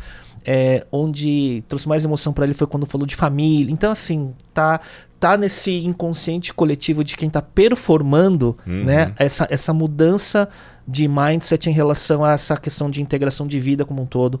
Acho que isso tá, tá meio que no radar de muita gente mesmo, né? É, isso é ótimo, cara. Eu, eu cheguei a essa conclusão de que não tem essa divisão. Eu já tinha essa conclusão porque eu sempre fui empreendedor, então não, não tive carteira CLT, não, não, nunca tive essa separação de fato. Mas no dia a dia, aquela coisa, né? Pô, tô aqui empreendendo, talvez é um momento, vou dar aquele gás e tal, e depois. Sim. Mas depois, realmente, você não chegou depois, à conclusão é, muito certa. Não tem fim. Não existe esse fim. E não deveria mesmo. Então, assim, é. É o, é o, a gente tem o quê? A gente tem uma missão. A gente tem uma missão, a gente tem uma visão e tal, mas assim, vamos juntos aqui, todo mundo junto, vamos crescer junto, aprender junto. E já que a nossa consciência vai transcender pelo que a gente está vendo, né? Com as, as, o GPT 30.0 provavelmente vai conseguir absorver e a gente vai conseguir fazer o upload na nossa consciência, talvez, né? É, o, aí como é que a gente extrai? Porque é muito difícil, né? De você ensinar tudo que você já vivenciou e tal. Como é que você extrai isso da cabeça de alguém? É o próximo passo aí da, é, da evolução. E o que é consciência, né? É, são fenômenos, fenômenos bioquímicos, né? É. Elétricos, uma conjunção disso. Eu gosto de, de é, quando chega nesse ponto. Red Carbon. É, e aí a Marta é ótima também para isso, né? Para falar sobre isso. Se quiser, pega um vinho e fica né, é, horas falando é. só sobre esse tema, né? Marta é, eu vou para a reta final. Eu sempre pergunto, né? Não vou deixar, não vou pular. Eu pensei, será que eu pulo? Não, eu vou, eu vou trazer de novo, porque cada momento da vida às vezes traz outra coisa, né? Mas eu vou para aquele bate-bola final é, de hábitos e tudo mais. É, o que, que hoje é o hábito que você incorporou no seu dia a dia? ChatGPT, Perplexity, ou seja, incorporei realmente inteligência artificial em várias, várias áreas, em vários sentidos da minha vida. Não é só mundo... curiosidade de testar Não. e tudo mais, você usa mesmo no dia a dia. Uso diariamente. E assim, virou hábito. Então é, é, é ruim porque começa, você começa a ser dependente de alguma coisa, né? Você já, como você falou, da, de duplar com o próprio inteligência artificial. É, mas você está na frente de muita gente. Então, cara, eu, eu, já, eu, já, começo assim a não conseguir mais sem fazer isso. Pô, eu poderia, mas sabe aquela coisa do hábito. Não, mas espera aí, deixa eu já fazer aqui e tal. Deixa eu ver o que, que ele acha, o que ela acha, né? Dependendo, não sei que, qual que é o gênero, gênero né? da história toda, mas o fato é já virou hábito mesmo. Então isso eu incorporei real, assim. Muito bom. É um livro que você leu esse ano, ou enfim, conteúdo que você recomenda? Eu li a segunda, é, é uma evolução do Oceano Azul. Os mesmos autores fizeram de novo um livro do Oceano Azul, mas olhando os resultados, os cases do Oceano Azul original. Então, eles fizeram o livro, que foi um sucesso absoluto no mundo inteiro. Depois eles foram atrás de pessoas que tinham aplicado a estratégia do Oceano Azul. E eles escreveram um novo livro com os aprendizados da galera que aplicou e tudo mais. E mais ou menos assim, a otimização do próprio conceito. E a gente fez uma grande evolução da NM Labs, a gente fez vários exercícios com base nesse novo livro deles. Que legal. E esse livro realmente. Porque a ideia de ler o livro é você aplicar o conhecimento. Sim, né? Sim. Tem muita gente que lê muita coisa, mas não aplica nada. É, então, assim, obesos intelectuais. Né? Exatamente. Né? Então, assim, cara, quando eu leio, eu já pego já aquilo, já começo a mobilizar a, a, o time, eu começo a mobilizar para a gente fazer acontecer. Aplicar mesmo. Por isso que eu não leio qualquer coisa. Então tem que ser muito criterioso, é, né? eu não leio qualquer coisa. É, é, eu sei que tem muita gente que gosta. Eu deveria ler mais coisas que não são técnicos ou que não são de estratégia, ou que não são de negócio, mas tem muito livro na prioridade, entendeu? Sim. Na lista ali na, na, no roadmap, então... E, e, e, o que é finito é o tempo, né? Então... Exatamente, cara. Então eu acabo priorizando aquilo que é mais estratégico para aquele meu momento. Então eu sou muito é, criterioso e tenho muita, assim... A, a, a, Eu escolho realmente aquele livro que vai me ajudar naquele meu momento. Eu não vou ler um livro só para aumentar o repertório. Uhum. Eu vou dar uma utilidade de fato para aquilo que eu tô lendo. Legal. Um podcast, filme ou série que você gostaria de recomendar? Significando que algum conteúdo ou, enfim, que você tem consumido que tem, que tem te chamado a atenção. Uma série, cara, que eu acho fantástica. Além dessa que você falou do Nadio, que, na, que tá no Disney Sim, Plus, né? Tá no Disney Plus. Uma série que eu acho fantástica é o Brain Games. É antiga e tem várias temporadas. Se não me falha a memória, tem mais de oito temporadas. Netflix, né? É da NetGeo, Ah, tá. mas tá disponível, eu acho que na Amazon Prime e tal. Uhum. Brain Games. Ô, os caras criaram muitos episódios que explicam sobre neurociência. Como é que funciona o cérebro, como é que funciona o comportamento humano. E em todos os episódios, eles fizeram para que uma criança de 8 anos entendesse. Então você entende de tudo, como é que funciona tudo. E aquilo é um repertório absurdo para marketing, é um absurdo para conteúdo, é um absurdo para tudo. Você tem que, obviamente, entender a lógica que está ali para aplicar no seu dia a dia. Mas ele ensina tanta coisa legal de neurociência aplicada a vendas, aplicada a marketing, aplicada em tudo. Brain Games. E não é novo, né? Não é novo, e não é novo. Mas assim, é muito bom, é muito bem produzido. Então os caras realmente foram além. As últimas temporadas, eles fazem isso no auditório. As primeiras cinco ou seis temporadas, eles fazem como se fosse um, um documentário com as pessoas testando outras pessoas na rua e, e- e fazendo as coisas. Tem um autor, ou tem um, um ilusionista, ou tem um mágico que vai participar e tal, e eles vão fazer as ações e tal. De como se fosse às vezes uma pegadinha ou outra, só para provar a tese. Já nas últimas temporadas eles têm feito isso no auditório, aí tem virado um game lá dentro do auditório para provar a tese. Ficou menos interessante do que era antigamente. Aham. Mas Brain Games, a minha, eu, eu faço minha filha assistir. Às vezes ela tá assistindo lá E episódio uma... curtinho.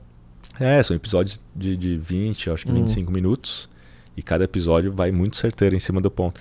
E é legal porque eu falo pra minha filha assim: ó, ao mesmo tempo que você pode estar assistindo esse desenho aqui, você poderia estar assistindo um documentário, uma coisa. Quantos anos Ah, ela tem? Oito, nove anos. Ah. né? Aí, Deixa óbvio ela. que no- então, óbvio que no primeiro momento, ela vai falar assim: ah, mas documentário é chato, né? Aí eu comecei a mostrar os documentários que tinha na Disney Plus e tal, tipo os animais mais engraçados do mundo. É, porque é entretenimento, É né? entretenimento. É. É. a história do infotenimento. Sim. E aí, ela, porra, ela começou a ficar viciada. Viciou no Brain Games. Viciou no... Assistiu todas as temporadas do Brain Games. O que é legal, porque daí a gente fica testando. Porque tem testes e tal. Você faz ali ao vivo na televisão junto com a família, os testes e tudo. É muito legal. Então eu já imagino, como você falou, de todos os produtos que estão na tua, na tua esteira de lançamentos, a Flywheel Kiss aí que você tá montando e tudo mais, daqui a pouco já vai ter uma posição para ela, então. Vai, opa. Né? Você já, não. tá- já, tá, já tá formando ela intencionalmente, né? É, eu, eu- eu- eu falo muito para os meus filhos assim: tempo é de fato o ativo mais escasso e mais valioso que tem. Então você tem que saber fazer boas escolhas com o tempo que você tem. Então é óbvio que é uma criança e tal, você pode se divertir, assistir o que você quiser. Mas ao mesmo tempo você poderia estar assistindo um negócio que é legal também, é entretenimento, mas que vai te ensinar alguma coisa. Porque tem coisa, cara, que é impressionante.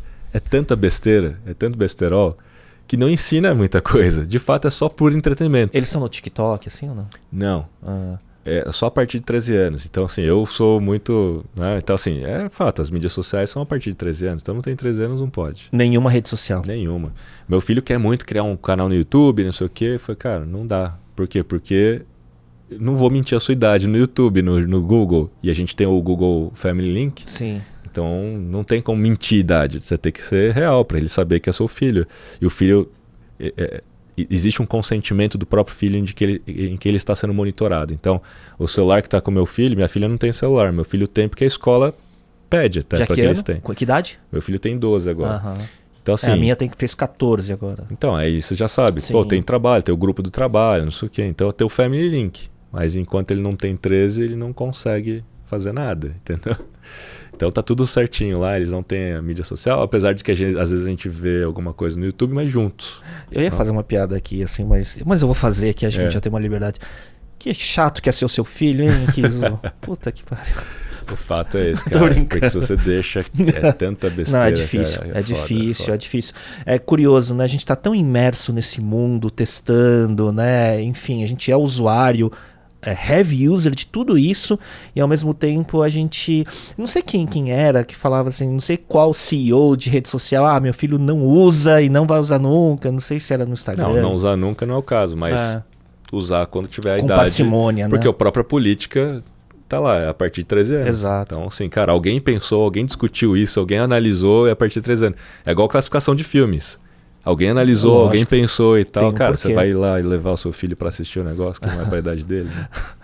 É, um app não óbvio que você descobriu esse ano e virou sua seu, seu sua diversão ou ferramenta É o Perplexed, cara. Eu posso até mostrar pra você que tá lá, já na, na home screen. Perplexed.ai.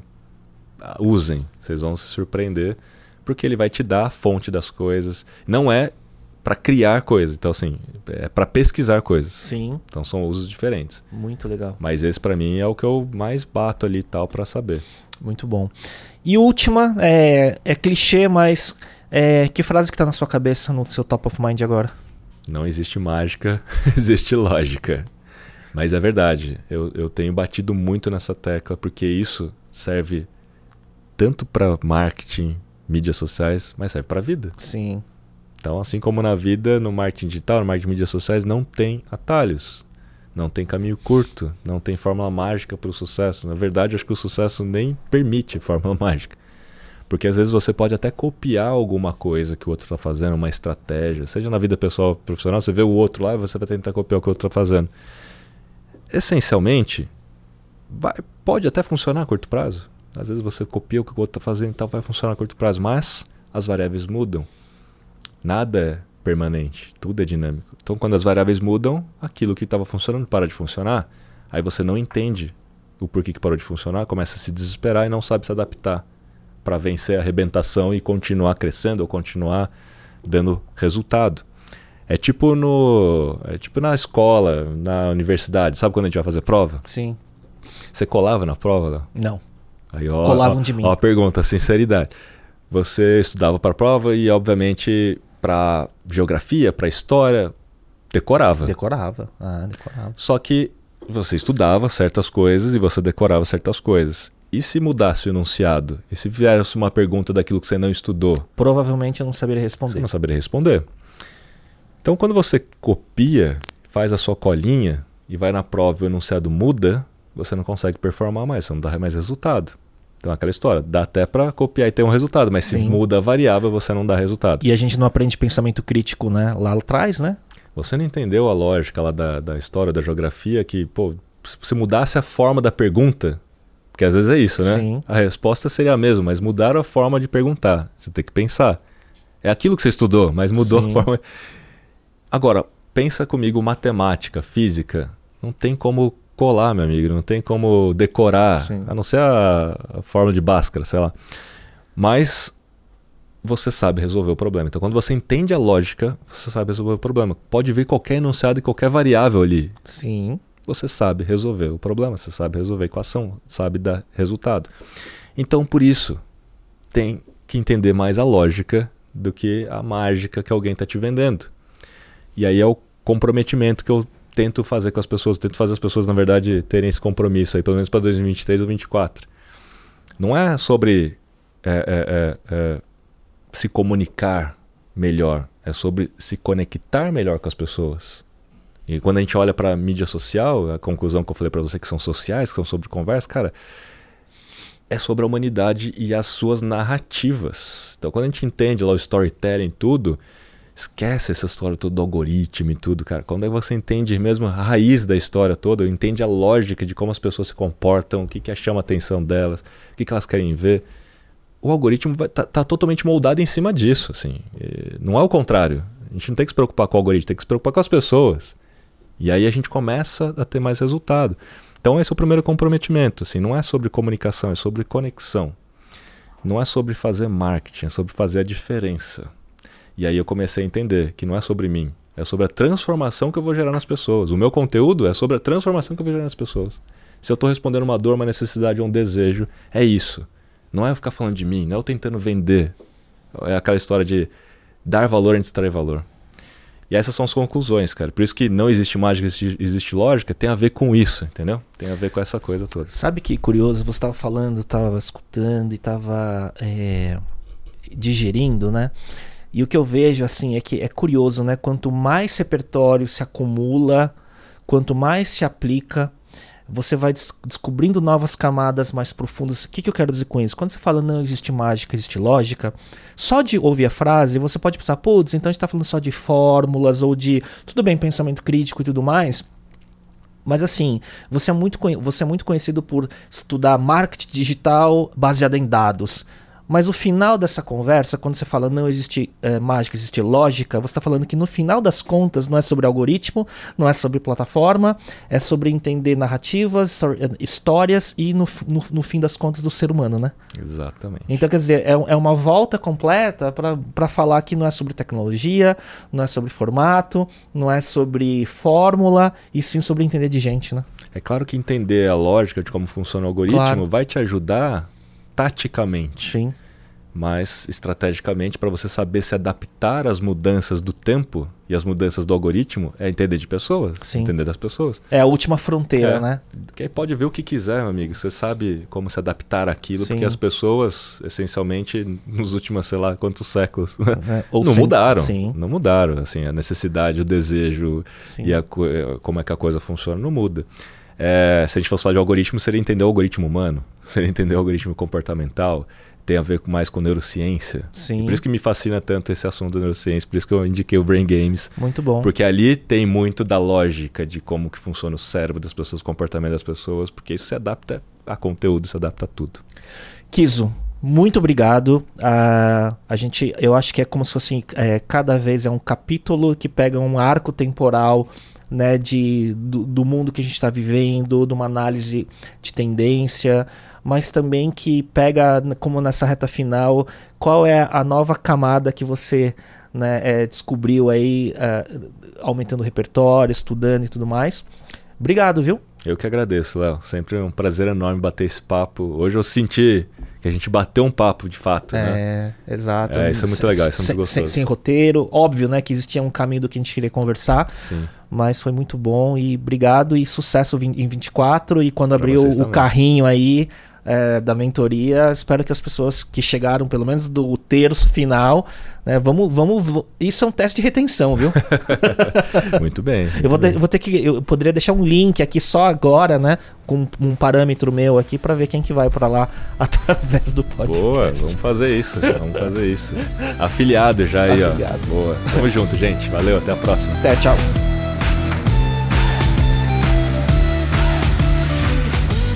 Para você que chegou até aqui, queria te convidar a acompanhar o canal no YouTube, o perfil no Instagram e no TikTok, onde você pode se atualizar sobre as novidades do podcast, assinar a newsletter e ver conteúdos derivados. Procure por Talks by Léo no YouTube e Léo Cuba no Instagram ou no TikTok. Até lá!